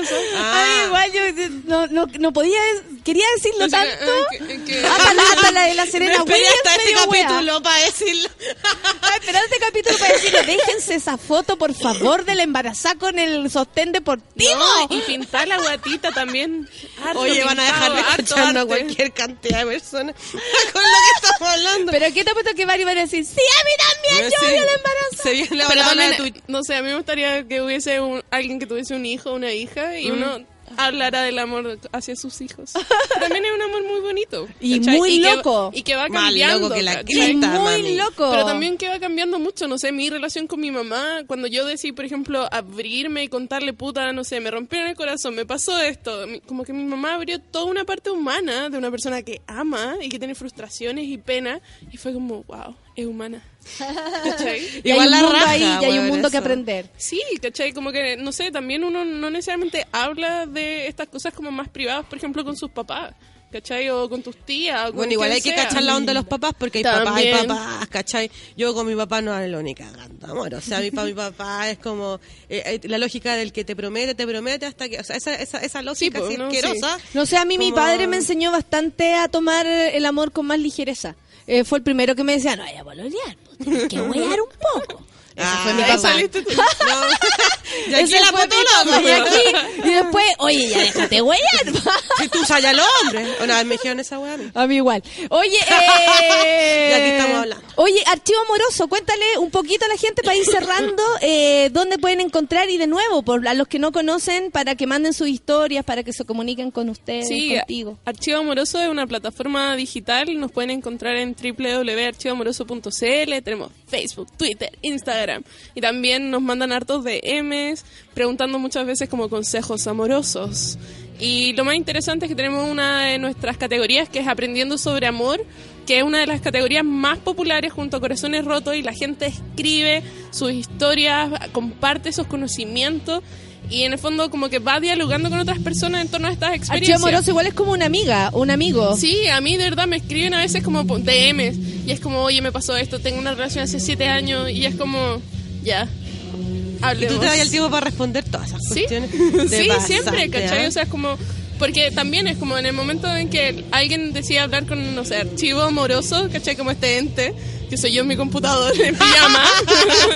como que eh, también habla de como no saber quizás de dónde hablar, ¿cachai? De estas cosas. Porque también es como, a veces es como, ay, no, no soy tan cursi, no leís tanto color. Y hay como todo un espacio de emocionalidad que uno dice, es como que lo guardo adentro, ¿cachai? Entonces, y por eso los invito a todos y a todas a mandar sus historias de amor. Oye, hay más gente que odia la, la embarazada de, la- de foto, no la embarazada embarazada, porque cómo vamos a odiar a la gente embarazada. No, no, tampoco a, la- a los gordos ni a las gordas con las panzas, de esos hombres embarazados, Nosotros tampoco lo odiamos. No, al hombre embarazado. Mira al que hombre embarazado. está peso, pesa. Oye, al hombre embarazado, estoy hablando, no estoy hablando de usted, no sean egocéntricos. La pata Carvalho dice, yo embarazada y todo el mundo me dice que me saqué fotos con la guata pintada ni cagando. Ahí tenemos Qué una amiga, ahí tenemos una amiga, qué linda la la, nuestra. la Camila dice, qué linda la no, qué asco, me da guacatela. Eh, La gente, la gente está pensando sobre... Yo quería comentar Lo que más pegó. La quería- Mariela dice que ama profundamente a su pollito, pero a veces igual le gustaría donarlo a la ciencia. ¡Amor verdadero! Oye, sí, tenemos que Yo cerrar. quería, para cerrar igual, decir Eso. que todo esto que hemos hablado con respecto a cómo amar, cómo no queremos amar, que creo yo que es más importante a cómo vamos a amar o cómo comprendemos el amor, una es que el amor no es solamente un concepto, no es, ver- no es- es verbo, no es sustantivo, como dijo Arjona, pero más allá de eso, es un ejercicio. ¿Cachai? Eh, que se va poniendo en obra cada vez que uno encuentra un objeto. pega, una pega, una Es pega. claro. Y, y por lo tanto, como es un ejercicio de apego, desapego, de cercanía, necesidad, urgencia y satisfacción, también es una disputa. Y en ese sentido, la disputa no está con la otra persona, también está como con respecto a las expectativas que tiene uno consigo misma. Eh, yo digo eh, que soy feminista y que trato de darme las libertades y ser lo más autónoma posible, pero eso no me quita de que yo esté en disputa constantemente con mis celos, con mis inseguridades. Es que uno con tiene que estar aprendiendo para con ser mejor nomás, para sacarse mierda de encima. Sí. Como no, te, no quiero ser así. Está O bien sea, a veces cambiar. Nosotros no, para eso no estamos enseñándoles nada, ¿cachai? Como no somos las maestras, no hemos pasado este curso. No, es Eso quiero que sepan. ¿cachai? Nosotros no, hemos graduado esta weá ni cagando. ni de feminismo. O sea, nos falta galeta. Estamos tratando de avanzar juntos. Estamos haciendo un trabajo en, en grupo, ¿cachai? Yo creo que yo creo que nos deberíamos sentir solo contentas y contentos de estar hablándolo, sacando cosas, aprendiendo. Es una pega que estamos en, o sea, sabemos que la época en que nos convoca es de definiciones, ¿cachai? Sí. Como de cosas, como de volver a, a- a redefinir conceptos, volver a encontrarnos, Volver a empezar, como mirarnos dijo la Yuri. Claro, libre de todo recuerdo. Eh, Con rica. con Chayanne cualquiera empieza Con ese de nuevo. con ese Chayanne. Oye, espérate, Chayanne está bueno igual. Está bueno ahora igual. Más viejo está más bueno.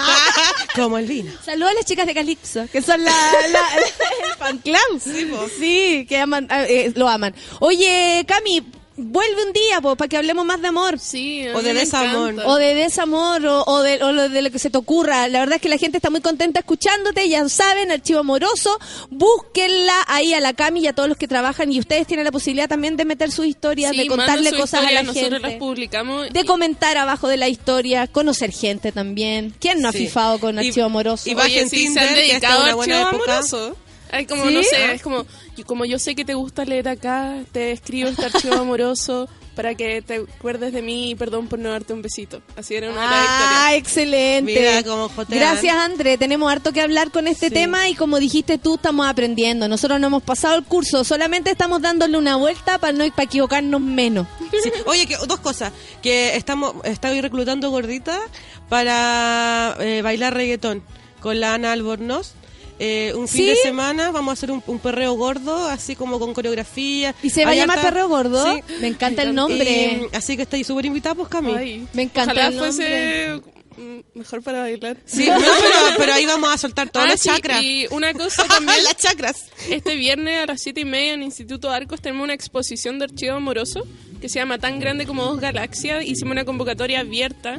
Tenemos pintura, ilustraciones, ¿No puedes mandar la info para que la subamos sí. y así ir Y este también, viernes? sí, va a estar Simón Campuzano de Niños de Cerro, Natizú, haciendo covers de amor. Todo muy, muy de amor, para que nos amemos, amémonos, no, amémonos, saquémonos la ropa, chupémonos los cuerpos. Y otro dato a las gorditas es que estos son los tres meses más altos del Tinder. Vuelvo a insistir. Junio, julio, agosto.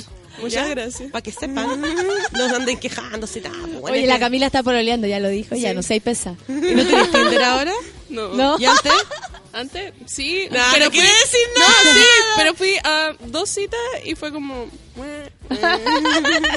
Oye, son casi 10 con 40 y ya tenemos a nuestra invitada que llegó, Andre Tebay. No sé quién es. Ah.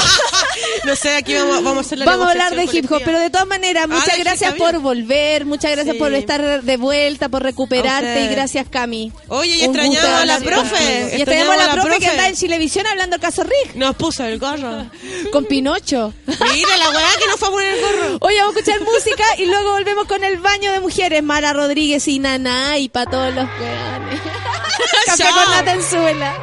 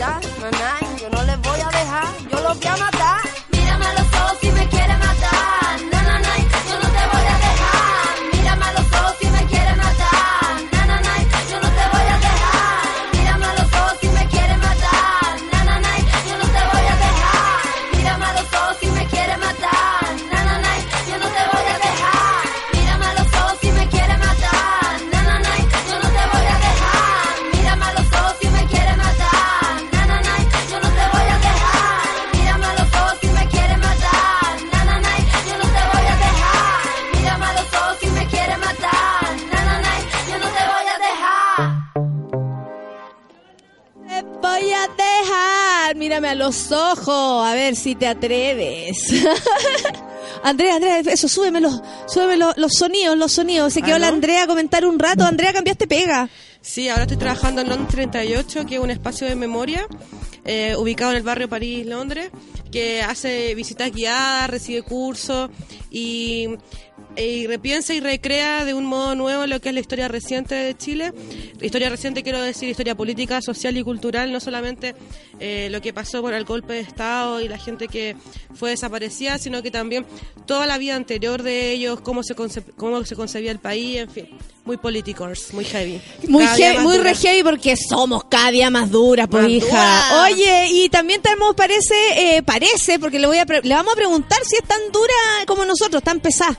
Tan pesada como nosotras. La Vitami, ¿cómo estás, Tamara? Bien, ¿Te- bien, ¿Te, te bien. digo? eh, Vitami, Vitami. Vitami. Vitami, ¿es cierto que el nombre te lo puso Broncoyote? Sí, es verdad. ¿Y cómo? ¿Cómo así? ¿Como carreteando? Y la, y- No, ay. somos súper fome. no carreteamos tanto. Ya somos, somos- como ya los somos- raperos sanitos. Sí, este- esta es otra generación. Sí, somos como raperos sanitos, Me caen bueno, mejor los casi que rapero vegano, ¿cachai?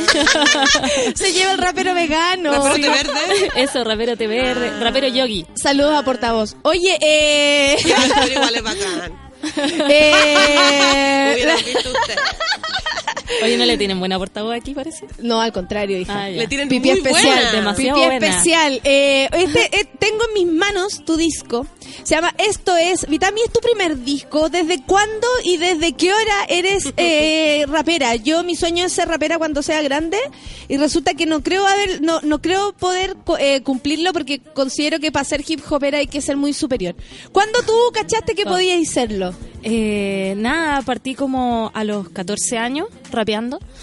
Eh, antes me había dedicado harto tiempo a hacer música, eh, a hacer música negra, a cantar en una banda de rock. Me encantaba el Ay, con, metal. lo- con los. ¿En La serio? fila- fanática de Phil Anselmo, Mike Patton y, y me gustaba mucho la poesía y un día descubrí eh, esto que era el rap y dije bueno bueno aquí se ju- se conjuga súper bien el rap y, y la música y la poesía entonces dije ya este es mi camino y ahí empecé a rapear y todas las influencias que uno tuvo cuando uno era más chica, típico tiro de gracia, los Tiro de gracia, Boys. marcó una generación. Sí, Sí, por supuesto. De hecho, ahora se cumplieron 20 años del disco Ser Humano. Sí, andan celebrando como 20. locos los cabros. Yo creo que Juanito no para, Juanito no para, no para de celebrar desde que lanzó ese disco, hija. Desde que fue ser humano. Sativo, no Saludo- para. saludo a Juanito. Juanito, beso para ti. Eh, oye, eso es lo que sabemos de Juanito. Eh, Vitami, em, te lo decía porque eh, para el hip hop tiene tanto de realidad, tiene tanto de lo que uno ve, tiene tanto de sentido crítico, ¿cachai? Eh, me- por eso me hace sentido que la poesía también se te haya unido con esto. ¿De qué habla tu hip hop? ¿Qué querís tú decir con, cuando Em, rapeáis? Me gusta mucho. Estamos escuchando Vitami. Sí. Ojo, ojo. Esta se llama Arma. Eh, me gusta mucho que haya un, un subtexto, que no sea todo, si bien el, el hip hop, el rap puede ser muy crítico, me gusta que haya eh, una forma, una metáfora, cosas que uno cree que se dicen pero no se dicen, o cosas que se dicen pero no se están diciendo todo el O- tiempo. Claro, como, como te, eh, o sea, tú verás cómo entiendes esto que te estoy diciendo, es como a cada, a- como a cada uno le llega. Claro, al, al final eh, yo siento que cuando hago mi música no soy propietaria de ella.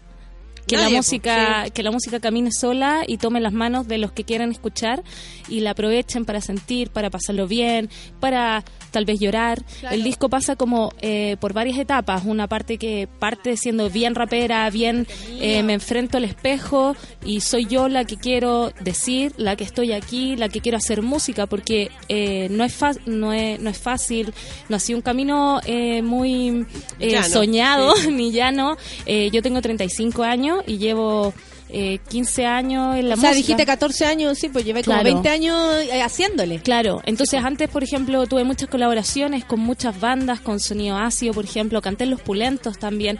Entonces llegó e- este año y dije, ya voy a sacar mi disco, eh, es mi momento. Entonces, bueno, por eso se llama Esto es, porque en el fondo es lo que traemos ahora, lo que estoy en este momento. Y después puede seguir evolucionando, puede seguir cambiando, pero hoy día esto es lo que lo que yo sentí. Después pasé por una parte que es más, más fanquiera, más disco, con las raíces negras electro, con temas como Viaja conmigo y Chimichurri.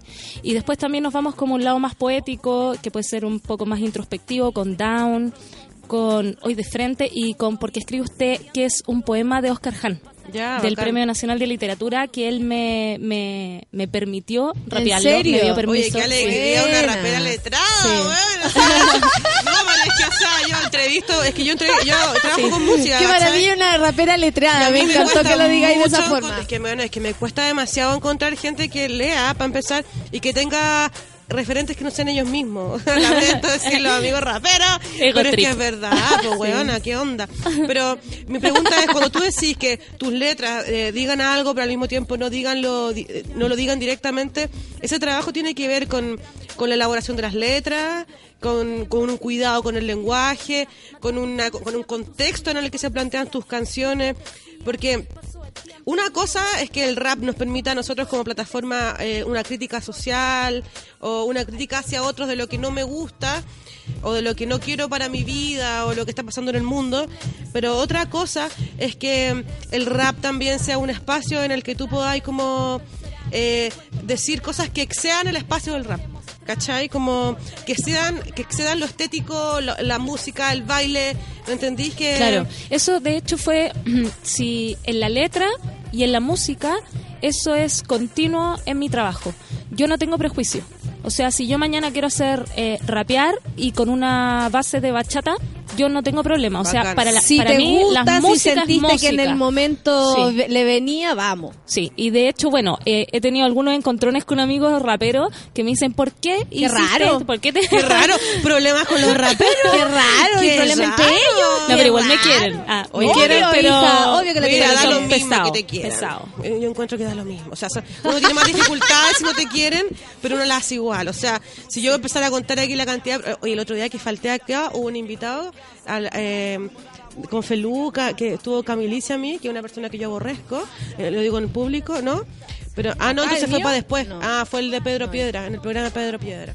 Que son de estos, de estos raperos machistas, machitos así chiquititos, que creen que se las saben todas y que arrasan con las mujeres sin tener ningún tipo de cuidado. Llámense mu- músicas, también llámense periodistas, ¿cachai? Entonces, como mi consejo o mi, mi posición desde dentro de la música, como periodista musical, es que da lo mismo si te quieren, acá tú tenés que hacerla igual. Imagínate si no fuera por eso la Natalia no estaría haciendo stand-up. Imagínate, ¿cachai? pues, hueona. Oye, Vitami, eh, ¿sabéis qué? Me- bueno, primero me encanta escucharte. De hecho, ustedes están hablando y yo aquí vacilando. Me voy a llevar esto en mi autito. ¿Sabéis qué, eh, Vitami? Eh, te estaba escuchando y, y te ponía atención con esto como del, del cero prejuicio y todo. Y te- me gustaría preguntarte cómo te ponís tú o cómo veis la escena desde el, desde el punto de vista de la mujer. Porque, claro, la Ana, la, la Ana Tiyú está como una, una isla. ¿Cachai? Como, oye, aquí están las raperas. ¿Y, qué más? ¿Cachai? Eh, Como que da la sensación, De da que la sensación de que hubiese pocos referentes, que, hubiera- que hay menos de lo que uno espera. ¿Cómo tú ves la escena eh, del hip hop, pero en las mujeres? Eh, a ver, siempre me hacen esta pregunta y yo creo... Este no- es el lugar para responderla de verdad, Sí. weona. Estamos en miércoles feminista. Este es el miércoles Déjale, feminista. Aquí ahora- lo repasamos a todos. Ahora, Los- ahora, en la casa. Yeah, yeah, yeah, yeah, Eh, Este es un pa- espacio protegido. Sí, amiga, no, está bien, bien. Mira, pasa que a mí la división de el arte o la música o lo que sea dividido eh, mujer, hombre, no le, no le encuentro sentido. Si bien las mujeres tenemos que eh, a- abrirnos camino, a hacer una lucha para armar nuestros espacios, siento que el arte no tiene definición genérica, para mi gusto. Sí, por supuesto. O sea, creo que mm, el arte puede ser, eh, no sé, Boy George eh, era súper femenino, pero era, era un hombre. Y estoy exagerando la nota igual, porque podría ser, no sé, pues yo creo que el Confort y Música para Volar eh, puede ser un disco súper femenino. Y es totalmente hecho por hombres heterosexuales, ¿cachai? Eh, creo que, y encuentro muy interesante que, por ejemplo, en mi música pueda tener ribetes muy masculinos. En parte es como, por ejemplo, con un tema que se llama Arma, que yo digo que la única arma que tengo es el lenguaje y la palabra ¿Cuál es la que para escuchamos? luchar. ¿Cuál es la que escuchamos? Down. Down. Y este es para los malditos, las estaba escuchando antes. Este es para, para los malos. a todos los... Down. Sí. Down. Los vamos a hacer caer. Este es para los malditos, para los Excelente. malditos. Mm. Así que mm, yo creo eso. O sea, no, no. Cuando yo digo esto es como contraintuitivo y me dicen como, ah, pero tú eres mujer, eh, tienes que defender a las mujeres. Pero de repente hay que repensar eso, Yo, ¿cachai? yo busco un espacio, pero no, no porque sea mujer o porque sea hombre. Yo quiero mucho a los hombres y quiero mucho a mis amigos. espacio. Y quiero, y quiero que entiendan que nosotros necesitamos un espacio y que me ayuden a pelear por ese espacio porque es justo. Pero no, no yéndome en contra de ello. ¿me entiendes? Y siento Sí, que las, no, mujeres, también, las sea- mujeres también somos súper súper machistas todo el día. Entonces también es como no reconocerse. O sea, yo, yo más bien como que lo orientaría, o sea, no te estoy tratando de hacer cambiar una idea, pero ta- sí como de repensar esto que tú estás diciendo en el sentido de que no es que las mujeres seamos machistas porque nacimos así o porque ya somos así, No. sino que también eh, tú desde tu rap también podés repensar todos estos gestos que nos han enseñado como de hombre.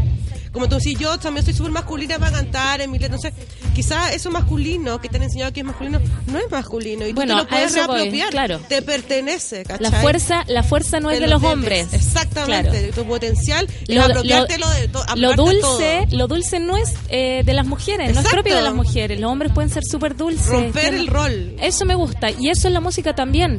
También lo hago todo el tiempo. A mí eh, me gusta mezclar el funk con el disco, con lo bailable, con lo que yo siempre pienso que uno puede hacer canciones bailables y que sirvan para pensar. No tengo problema con eso. Y, y creo que de las eh, hay un tema súper antiguo que es uno de los primeros del hip hop que se llama The Message. La música es muy bailable, pero si tú escuchas, se llama The Message porque habla de cuando la gente llega y los negros están eh, fumando crack y se ven las poblaciones, pero tú puedes hacer bailar y hacer pensar a la gente. Y eso es una conexión que a mí me encanta. y O sea, se de hecho, así, así mismo es que creció el hip hop, tanto pensando, hablándose, diciendo, pero al mismo tiempo bailando y demostrando con el baile, con toda esta como masa de baile que finalmente se podía hacer todo al mismo tiempo. Qué lindo, mira. De que la Escucha. música también es algo material, yo. ¿cachai? Como, creo que esa es la fuerza más importante yo de la música y es lo que, el- no sé si los músicos en general se dan cuenta, se dan cuenta en los conciertos cuando están todos locos, ahí, ¡ah! pero también cuando la, la potencia de una canción, ¿cachai? Cuando te llega esa canción, no solamente en La el potencia de una, romántica. de una canción no tiene género. Exactamente. Lógicamente. Y tiene que ver con eso que tú decís, como la lírica, ¿cachai? Como, y me encanta que la Vitami como que haya empezado su entrevista diciendo, en el, en el hip hop encontré un espacio para las letras, para la lírica, para la poesía. Y que, y- o sea, porque por lo- la- no toda la gente que hace música ingresa a la música a través de, eh, por querer decir algo, ¿me entendí? Eh. No toda la gente que hace, o sea, si es por eso, amiga, la mayor cantidad de Sí, la po, gente hace weas por Sí, sin, po. sin ningún sentido. O sea, y, y quiero, y quiero dejarlo manifiesto para que la gente no entienda que esto es una obviedad, porque mami no es una obviedad. No es una mami, obviedad. oye mami. Sí, igual eh, es súper fantástico lo que hace la música como arte. Siento que incluso si no estás diciendo algo con la letra, tú estás diciendo algo. Siempre, o sea, claro, ese es como un, un tema filosófico de siempre, que en el arte, aunque no se diga, siempre se dice. Pero en la música encuentro que es demasiado notorio.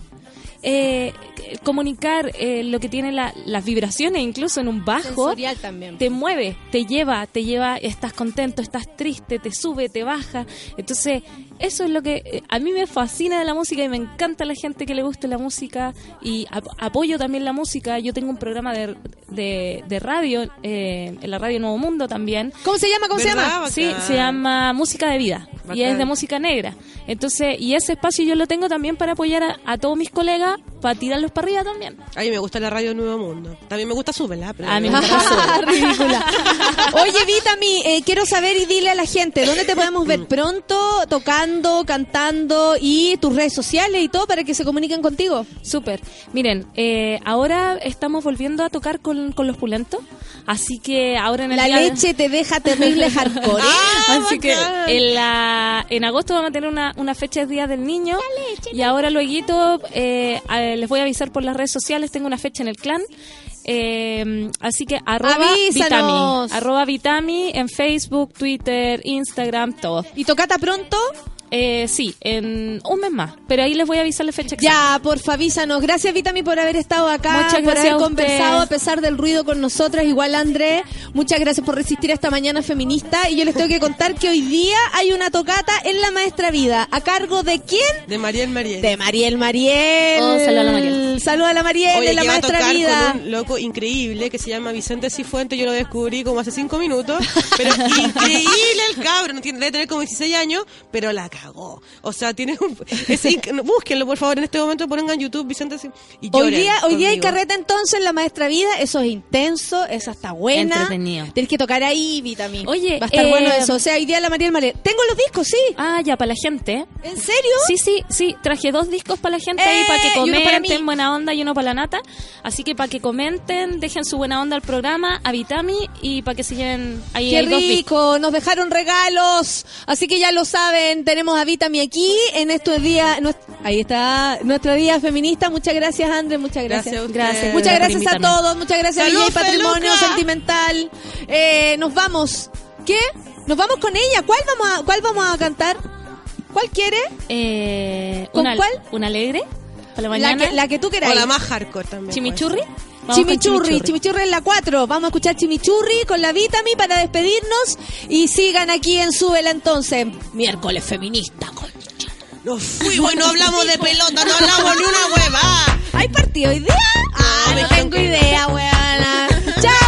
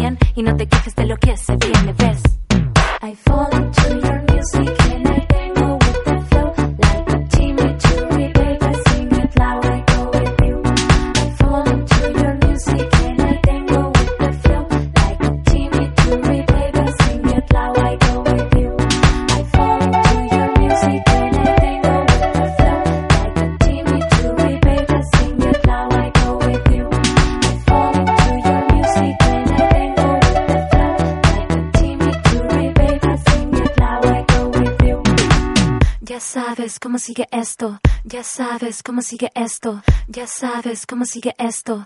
Tu mirada es mi alimento. Bendito este encuentro que nos sobre el asiento. Siento un ánimo violento, una nueva realidad. Vuelvo a vivir contigo despierto, entra el rocío, la brisa encarna el frío. Todo lo que fuiste, todo mi alimento, ante el barullo de este momento. Para estar tirado, para estar borrado de nuestra verdad. Y no me quiero ir de acá, no quiero volver a estar sin ti, vivir sin ser feliz.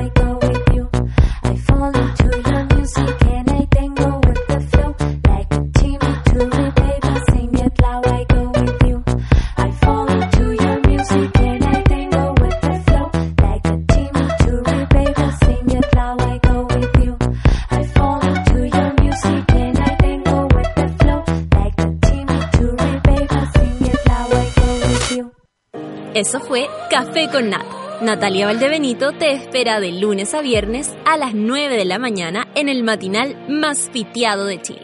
A mucha honra. Solo por Sube la Radio. En otra sintonía. Café con Nata fue presentado por Clínica Cela y Corner Shop. Tus pedidos del súper a la puerta de tu casa en 90 minutos.